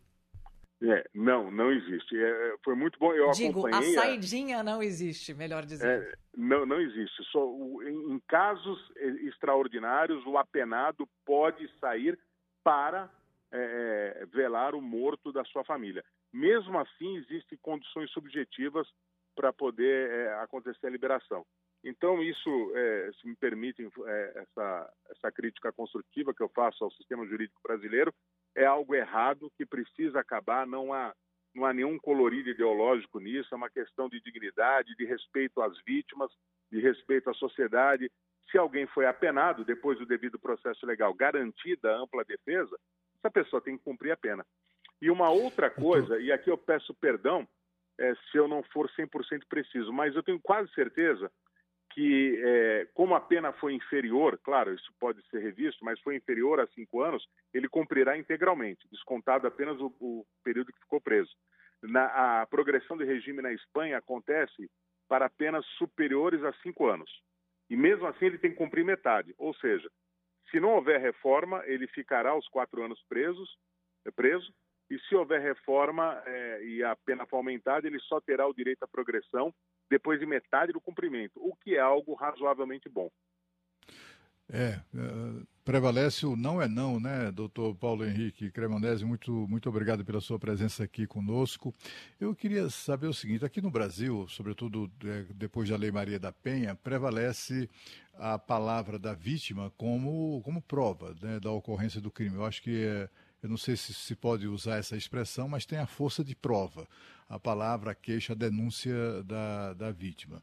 Eu queria saber, no caso da Espanha, o senhor que conhece bem lá o sistema, da, enfim, a legislação e o sistema de justiça e tal, é, lá é, houve uma preocupação que frequentemente não ocorre no Brasil, de proteger a vítima. Né, a vítima do estupro, é, do estupro, do estupro praticado pela, pelo jogador, ela teve a identidade dela preservada o tempo todo por ação da justiça.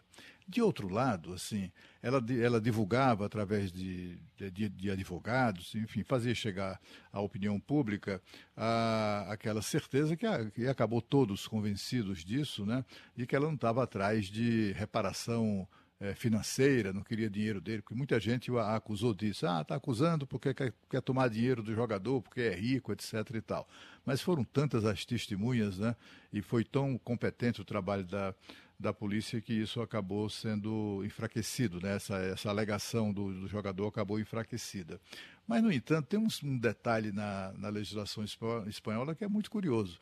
O jogador foi é, obrigado a fazer um depósito importante, não, é, não, não tão importante que pudesse promover a, a reparação, 800 mil euros, acho que foi esse o valor né, que ele foi é, instado a depositar, e esse dinheiro será direcionado à vítima. Quer dizer, muito embora a vítima não queira ou não tenha pretendido fazer isso, de alguma maneira ela, ela será, enfim, haverá ali uma, uma, uma alguma reparação. É, é assim mesmo que acontece, doutor Paulo? Sim, porque, é, a rigor, todo crime, todo ilícito penal também é um ilícito civil. Gera o direito à reparação. E, e, a justiça espanhola unificou, até porque ela criou uma série de protocolos para os casos específicos de agressão sexual, em virtude do que aconteceu, se não me falha a memória, dois ou três anos atrás, envolvendo uma jovem numa boate.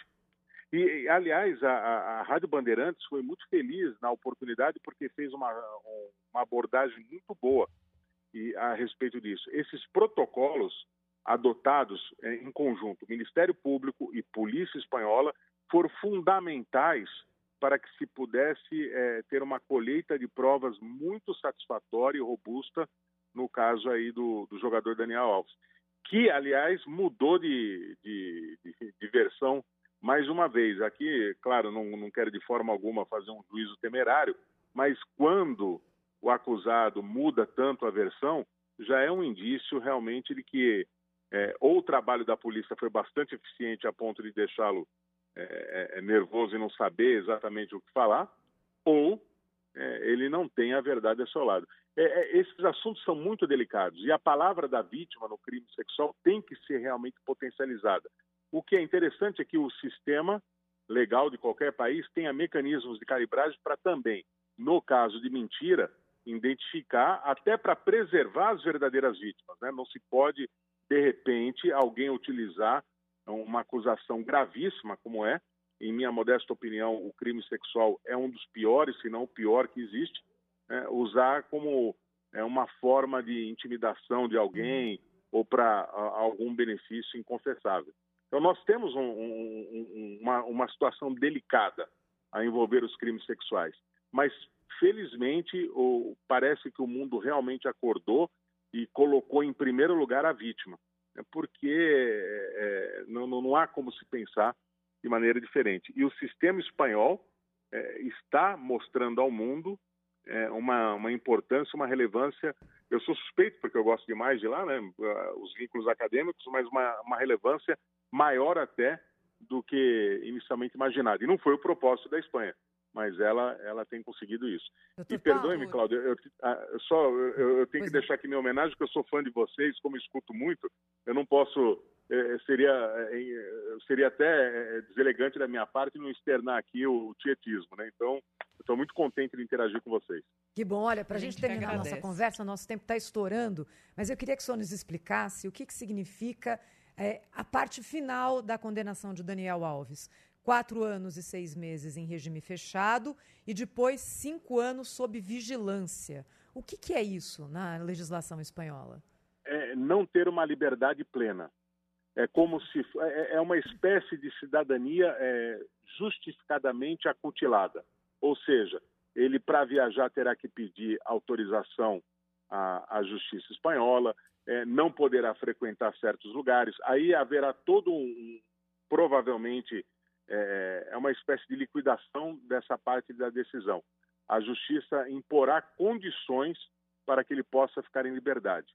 É, é, é, como o próprio nome diz, é uma vigilância constante. Ele não, não poderá fazer o que quer, não poderá alegar a, a, garantia constitucional que existe em todos os países ocidentais de ir e vir, ou em quase todos, de ir e vir.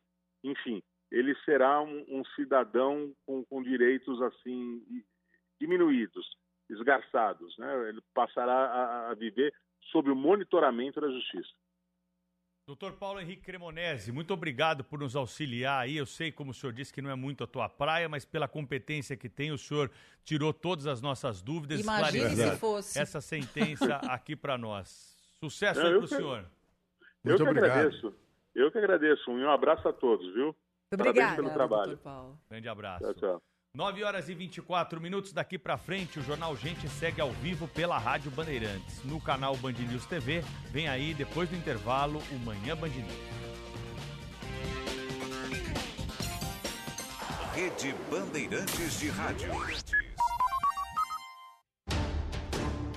Informação e o debate na mesa. No Jornal Gente, da Bandeirantes. Pra se manter conectado, pode contar com a gente. Fique ligado, Sil, sempre presente. Sil, energia que se renova. Sil, todo mundo aprova. Conectada com o futuro. Oh, oh, oh. Sil, toda cidade tá ligada. Sucesso em toda parada. Tecnologia na sua casa. Oh, oh, oh. Fios e cabos elétricos Sil, conectada com o futuro. Tecnologia de ponta para o seu Porsche é no Service Body and Paint da Stuttgart, o único centro técnico do Brasil capacitado para fazer manutenção e reparo de baterias para carros elétricos e híbridos. A mais moderna cabine de pintura e o atendimento e a qualidade de serviço que só a Stuttgart oferece. Deixe seu Porsche aos cuidados do Service Body and Paint Stuttgart. Trânsito. Oferecimento Braspress, a sua transportadora de encomendas em todo o Brasil. Em São Paulo, ligue 2188-9000. Tem dificuldade para o motorista que está pela Radial Leste, agora no sentido do centro, desde o metrô Vila Matilde até a altura da passagem pelo metrô Carrão. Também tem lentidão do viaduto Pires do Rio e lentidão do viaduto Bresser até o Parque Dom Pedro II. Quem está na Radial Leste agora no sentido do bairro vai fazendo caminho com boas condições. Ford Pro, divisão de veículos comerciais da Ford, que leva mais produtividade para o seu negócio. Saiba mais, ford.com.br barra veículos traço comerciais. Paz do trânsito começa por você. Bandeirantes. Rede Bandeirantes de Rádio. Informação e o debate na mesa. No Jornal Gente, da Bandeirantes. O dia a dia na Braspress é tudo azul. Com segurança, rapidez e qualidade. No Brasil, de leste a oeste, norte a sul. Tem sempre um caminhão azul Braspress na sua cidade. Tarifas na medida e pronto atendimento. Informações em real time com precisão. E pela Aeropress sua encomenda vai de avião. Ligue 011 2188 9000 ou pelo site braspress.com. Condição imperdível na McLart Maia Toyota. Somente no mês de fevereiro você garante desconto especial. Hilux cabine dupla SR diesel 4x4 automática 2024 de 274.200 por 239.900. Isso mesmo. Hilux SR 4x4 diesel por 239.900 com 5 anos de garantia. Conheça e saiba mais em quatro endereços: Brasleme, Pinheiros, Berrini, Pacaembu. Consulte condições em maclartmaia.com.br e saiba mais. Passa no trânsito começa por você. Trânsito. Oferecimento Braspress, a sua transportadora de encomendas em todo o Brasil. Em São Paulo, ligue 2188 9000. O trânsito é lento aqui pela rodovia Presidente Dutra, na chegada a São Paulo, pela pista lateral, desde o quilômetro 229 até a chegada ao 231, já no acesso à marginal do Tietê e há dificuldades também no acesso para a ponte do Tatuapé, pela pista expressa, lentidão na altura do 230. Saída para o Rio de Janeiro tem boas condições. Se você precisa de uma dose extra de coragem para correr atrás dos seus sonhos, conte com seguros e a proteção da Toque Marine. Fale com seu corretor. Jornalismo. Jornal Gente. Bandeirantes.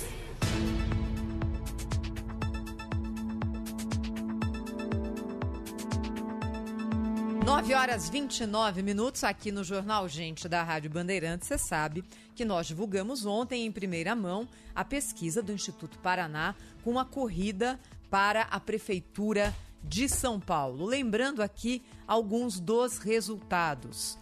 No cenário, Guilherme Bolos, Ricardo Nunes, Ta Tabata Amaral, Kim Kataguiri, Maria Helena e Pau Padre Kelman.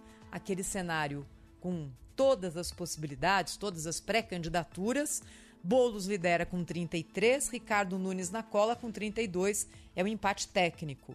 Tábada com 9,7, Kim Kataguiri com 5,2. Num outro cenário mais enxuto, com Ricardo Nunes, Guilherme Bolos, Tabata Amaral e Maria Helena do PL, Ricardo Nunes lidera. Aí aí é uma mudança. Com 34,7, Guilherme Bolos 33,4, mas mantido o empate técnico. Nas simulações de segundo turno, na principal delas, e é a mais provável até agora na cidade de São Paulo, entre o prefeito Ricardo Nunes e o deputado federal Guilherme Boulos, Ricardo Nunes, segundo o Paraná Pesquisas, está na frente, 43,3% contra 39,6% de Guilherme Boulos, ou seja, num segundo turno, o prefeito de São Paulo agrega mais eleitores do que Guilherme Boulos no cenário atual. Marco Antônio Sabino, conosco aqui o olhar de repórter para trazer outros dados dessa pesquisa tão interessante que mostra hoje, no dia, que dia é hoje? 21, Dois. 22 de fevereiro, como está o quadro eleitoral na corrida para São Paulo e com enorme desconhecimento ainda dos eleitores em relação aos candidatos, né, Sabino? Bom dia, Thaís. Bom, Bom dia, dia. Pedro, Bom todos dia. aqueles que nos acompanham. Olha só, a pesquisa divulgada aqui com exclusividade pela Rádio Bandeirantes no Jornal Gente traz algumas entrelinhas que estão sendo muito comentadas entre os marqueteiros e também as equipes ligadas a cada um dos candidatos. Primeira, primeiro fato importante. É, numa determinada página da pesquisa, diz o seguinte: preferência para a escolha de um candidato a prefeito de São Paulo pelo apoio ao presidente Lula, ou seja, votaria num candidato pelo apoio do presidente Lula, 16,5%. Pelo apoio do ex-presidente Jair Bolsonaro, 12,4%. O que significa isso? Que o apoio de Bolsonaro não é tão desprezível assim quanto se imaginava no primeiro momento. Ou seja, esses apoios que são atraídos pelo voto de Lula ou pelo apoio de Bolsonaro, eles são importantes. Até porque na pesquisa também mostra-se que no cenário sem o candidato Ricardo Salles, 100% dos votos migram para Ricardo Nunes. 100%. Integralmente todos os votos de Ricardo Salles. E o apoio de Bolsonaro seria importante exatamente para evitar que Ricardo Salles seja candidato. Segundo ponto, Kim Kataguiri foi uma decepção para a União Brasil. A União Brasil imaginava ali que ele pudesse disputar esse terceiro lugar com o Tabata Amaral. O que isso pode significar? Que as negociações de Milton Leite com o prefeito Ricardo Nunes para apoiá-lo possam se intensificar e realmente o, o União Brasil não ter candidato. União Brasil estar mesmo com Ricardo Nunes. Terceiro, a avaliação dos dois lados, tanto da equipe de Guilherme Boulos quanto da equipe de Ricardo Nunes, que o outro candidato chegou ao teto. Curiosa essa, curiosa essa avaliação. E que realmente se precisaria ficar atento ao crescimento de Tabata Amaral, que hoje tende, tende a, num segundo turno, a apoiar Guilherme Boulos. Então, essa é outra avaliação importante. Quarto ponto, que Ricardo Nunes precisaria crescer ainda mais. Por quê? porque virá a campanha, desgaste, provavelmente denúncias, e que ele tende a perder um pouco de votos na hora que começar a campanha. Que graça, né? É, Ainda mais né, exatamente. no cargo de prefeito, que é um cargo ali em que a- a- as mazelas são mais expostas, né? vidraça e que ele cresceu muito cedo, né? num, num momento ainda muito cedo da corrida para a Prefeitura de São Paulo. Quinto, que não há mesmo necessidade de ter pressa para a indicação de um vice. Não fez a menor diferença na pesquisa e Ricardo Nunes entende que se indicar um vice agora vai desagradar muita gente. E, portanto, essa decisão deve acontecer mesmo em cima da hora, lá para frente. Então, são ah, os principais pontos. Eu, eu acrescentaria um que não está sendo falado pelos marqueteiros, mas eu acrescentaria uma página importante, que é a rejeição. A rejeição de ambos é alta. Ricardo Nunes tem 34% de rejeição, apesar do seu governo ser bem avaliado. Até melhor avaliado do que o governo de Tarcísio. Mas eh, Ricardo Nunes tem 34% de eleitores que dizem não votar nele de jeito nenhum. E Boulos tem ainda mais, 39% que dizem não votar nele de jeito nenhum. Então a rejeição alta dos dois ou leva aquele quadro parecido com Lula e Bolsonaro, de você votar no outro apenas num voto contra o, o- o candidato é que se opõe, ou então um crescimento eventual de uma terceira candidatura, que é a de Tabata Amaral. E aí diminui, não é, Sabino, para os marqueteiros, aquele espectro de eleitores que podem mudar de opinião ou que estão indecisos, não é? Porque há uma boa parcela já fechada com seus lados. Mas eu queria destacar mais dois dados aqui. Na pesquisa espontânea, que é aquela que você não coloca para o eleitor a tabelinha com as possibilidades de, de nomes, 75,6% não souberam responder. Vocês já devem, em vários momentos. A gente é jornalista, né, pessoal? Acha que a gente é quase que um oráculo, né? Quem vai ganhar a eleição para É, São Paulo? Isso. Mas, Todo mundo assim, pergunta, né? mas acho que antes dessa pergunta é: quem é que é candidato mesmo esse ano? Já ouvi muitas vezes. Aí você fala, ah, tem esse, esse, aí quem vai ganhar? A pergunta do quem é mesmo candidato tem precedido. Então existe ainda aqui uma zona cinzenta muito alta.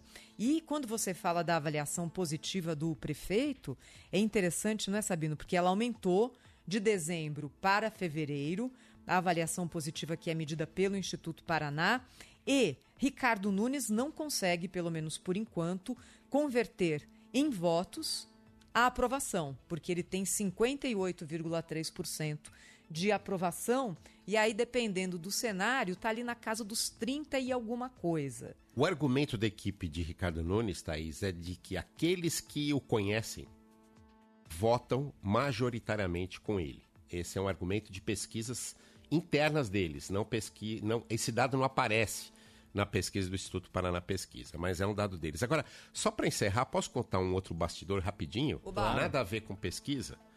Dois secretários do prefeito Ricardo Nunes, do PSDB, trabalham abertamente dentro da prefeitura pela candidatura Tabata Amaral. Dois. PSDB? PSDB. Dois.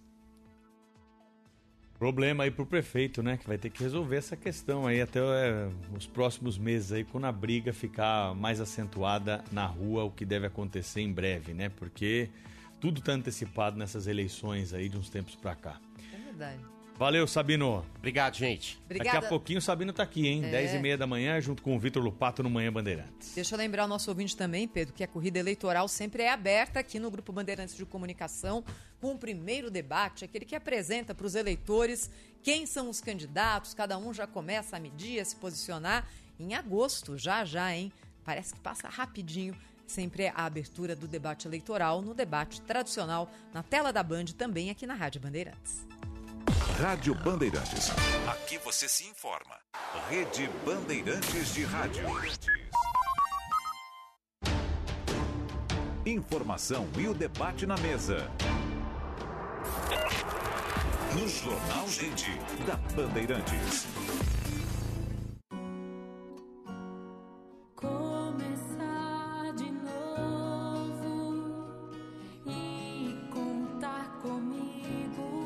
604 moradias estão sendo entregues para as famílias atingidas pelas chuvas no litoral norte.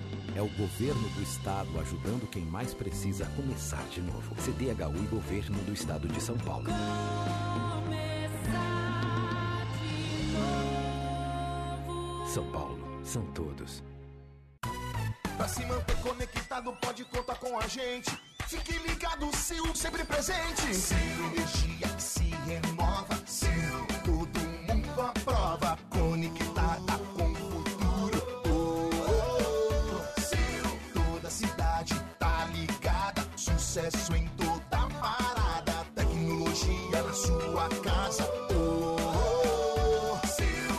cabos elétricos Sil, conectada com o futuro. Trânsito. Oferecimento Braspress, a sua transportadora de encomendas em todo o Brasil. Em São Paulo, ligue 2188-9000.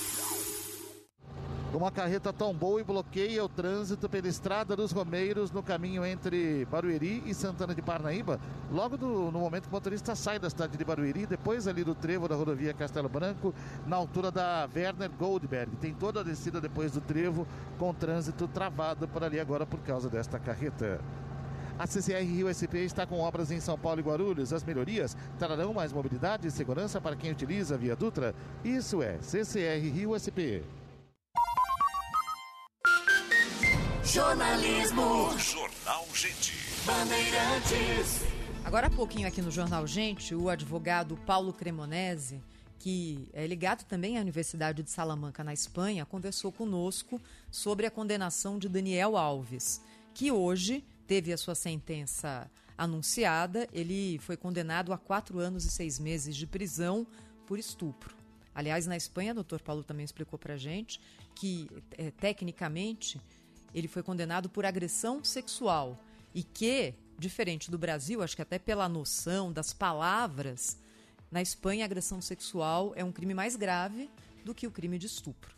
E aí muita gente estranhou o fato de que Daniel Alves foi condenado a quatro anos e seis meses de prisão, já que esse foi um caso que teve muita publicidade, eh, era, era ali colocado quase como um caso emblemático dessa nova legislação espanhola contra agressão sexual.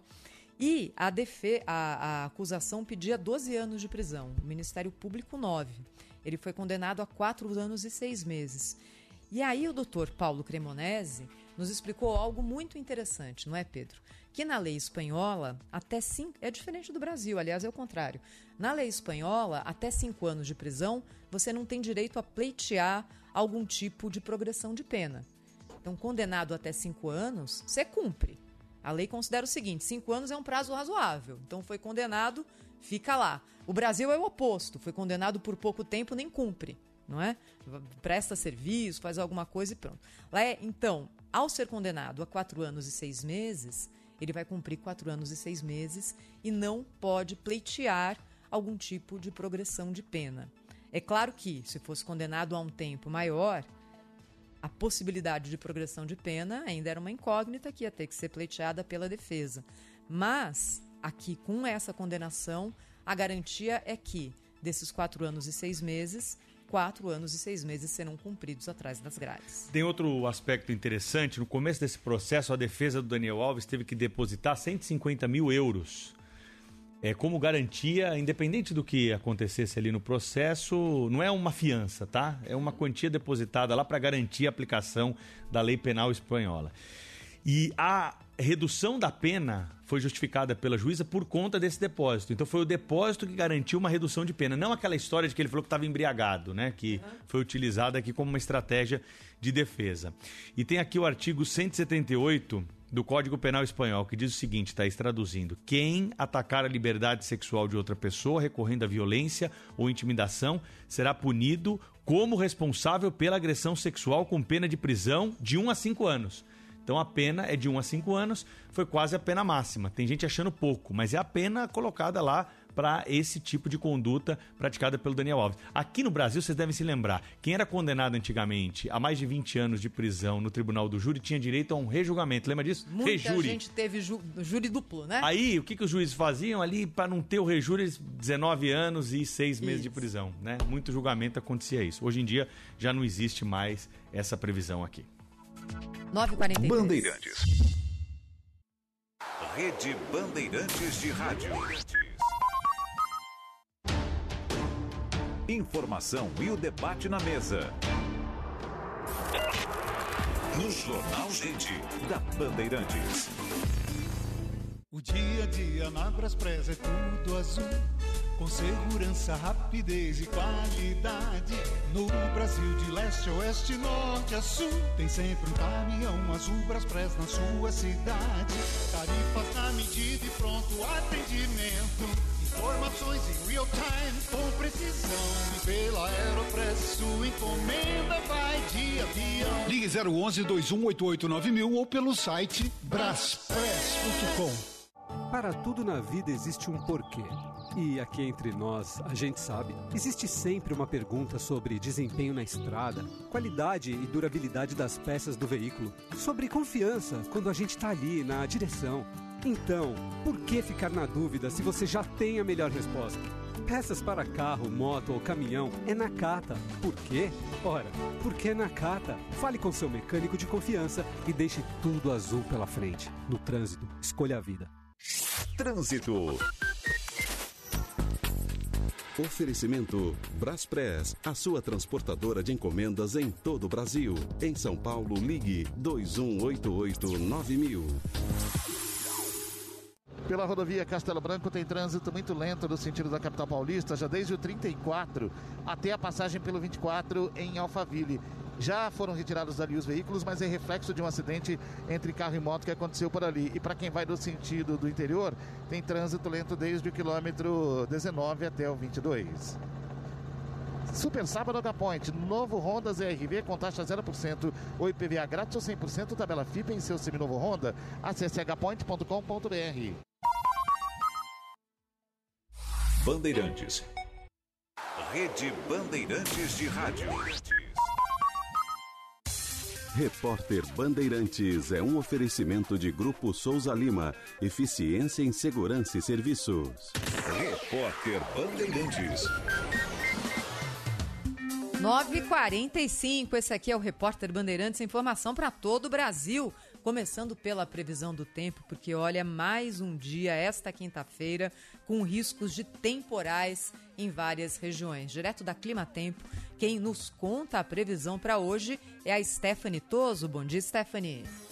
Bom dia, Thaís. Bom dia também para todos. A gente segue sim com essa atenção mais voltada para o nordeste do país ao longo dessa quinta e também dos próximos dias. E tem expectativa para mais temporais entre Maranhão, Piauí, interior da Bahia, com essa situação preocupante até mesmo para as capitais. Salvador hoje pode receber pancadas com força. Amanhã, sexta-feira, a gente tem indicativo novamente para temporal.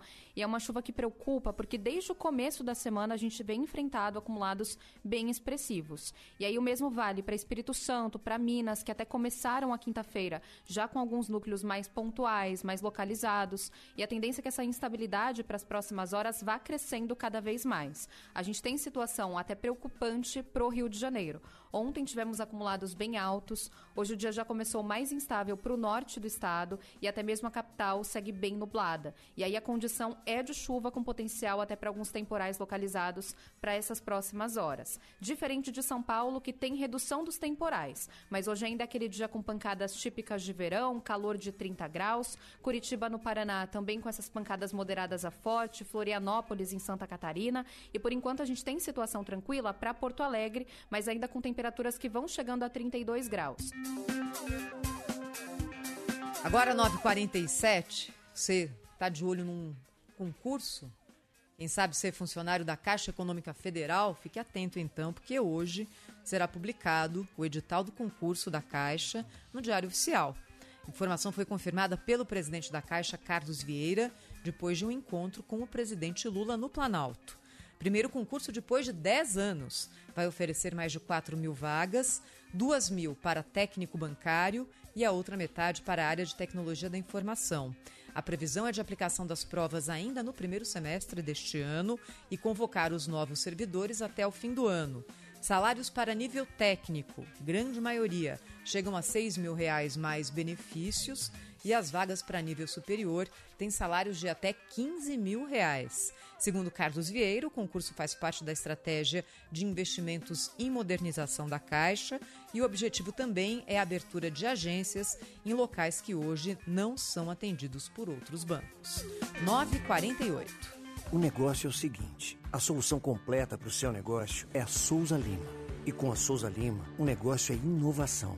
E aqui não tem esse negócio de ser tudo igual, não. As soluções são sob medida, de segurança, limpeza e outros serviços. E é um ótimo negócio em valores, sempre alinhado aos valores do seu negócio. E esse negócio de terceirização deixa que a gente resolve. O nosso negócio é fazer o seu negócio melhor. Negócio fechado? Grupo Souza Lima. Soluções completas para o seu negócio. A Volvo é sinônimo de segurança, conforto, tecnologia e sustentabilidade. Cada carro nosso é projetado para quem se preocupa com o mundo em que vivemos e com as pessoas ao redor. No Volvo Special Sale, você terá a chance de adquirir o seu com condições exclusivas, uma oportunidade única de ter um Volvo novo na garagem de casa e de garantir acessórios selecionados com ofertas imperdíveis, somente de 20 a 24 de fevereiro. Passe em uma concessionária Volvo e aproveite. Paz no trânsito começa por você. Bandeirantes. Em sua defesa. Ao seu lado. Sempre. Rede Bandeirantes de Rádio. Informação e o debate na mesa. No Jornal Gente, da Bandeirantes. Lá em casa tem sabor. Lá em casa tem Italac. Lá em casa tem amor. No Brasil inteiro tem Italac. Lá em casa tem sabor. Italac. No Brasil inteiro tem. Lá em casa tem Italac. O dia a dia na Braspress é tudo azul. Com segurança, rapidez e qualidade. No Brasil de leste a oeste, norte a sul. Tem sempre um caminhão azul Braspress na sua cidade. Tarifas na medida e pronto atendimento. Informações em real time com precisão. Pela Aeropress sua encomenda vai de avião. Ligue 011 2188 mil ou pelo site braspress.com. O desfile de ofertas na Della Via já começou. Pneus e serviços para o seu carro em 10 vezes sem juros. Pneu Bridgestone 195-55R15 e cópia, apenas 10 vezes de 36. Na Della Via você encontra toda a linha de pneus Bridgestone e Firestone a preços imperdíveis. Pneus e serviços para o seu carro. Ligue na Della Via 2333-3235, 2333-3235 ou acesse delavia.com.br. No meu carro só Della Via Pneus. Paz no trânsito começa por você. Talvez você não saiba que o rádio FM agora tem a faixa estendida, ou seja, o dial ficou maior. Os aparelhos mais recentes, inclusive do carro, já acessam essa faixa. Nos smartphones também. Você que ouve a Rádio Bandeirantes, saiba que agora você tem mais uma opção em 86.3. Anotou? 86.3, sua nova frequência da Rádio Bandeirantes. Economia e Mercado, com Juliana Rosa. Juliana Rosa e o relatório Focos do Banco Central com as expectativas do mercado para a economia e saindo numa data diferente da usual, né, Juliana? Bom dia. Pois é, Thaís. Bom dia para você, para o Pedro, bom dia para o nosso ouvinte. São as paralisações que estão acontecendo dentro do Banco Central. O funcionalismo está pressionando por aumento salarial.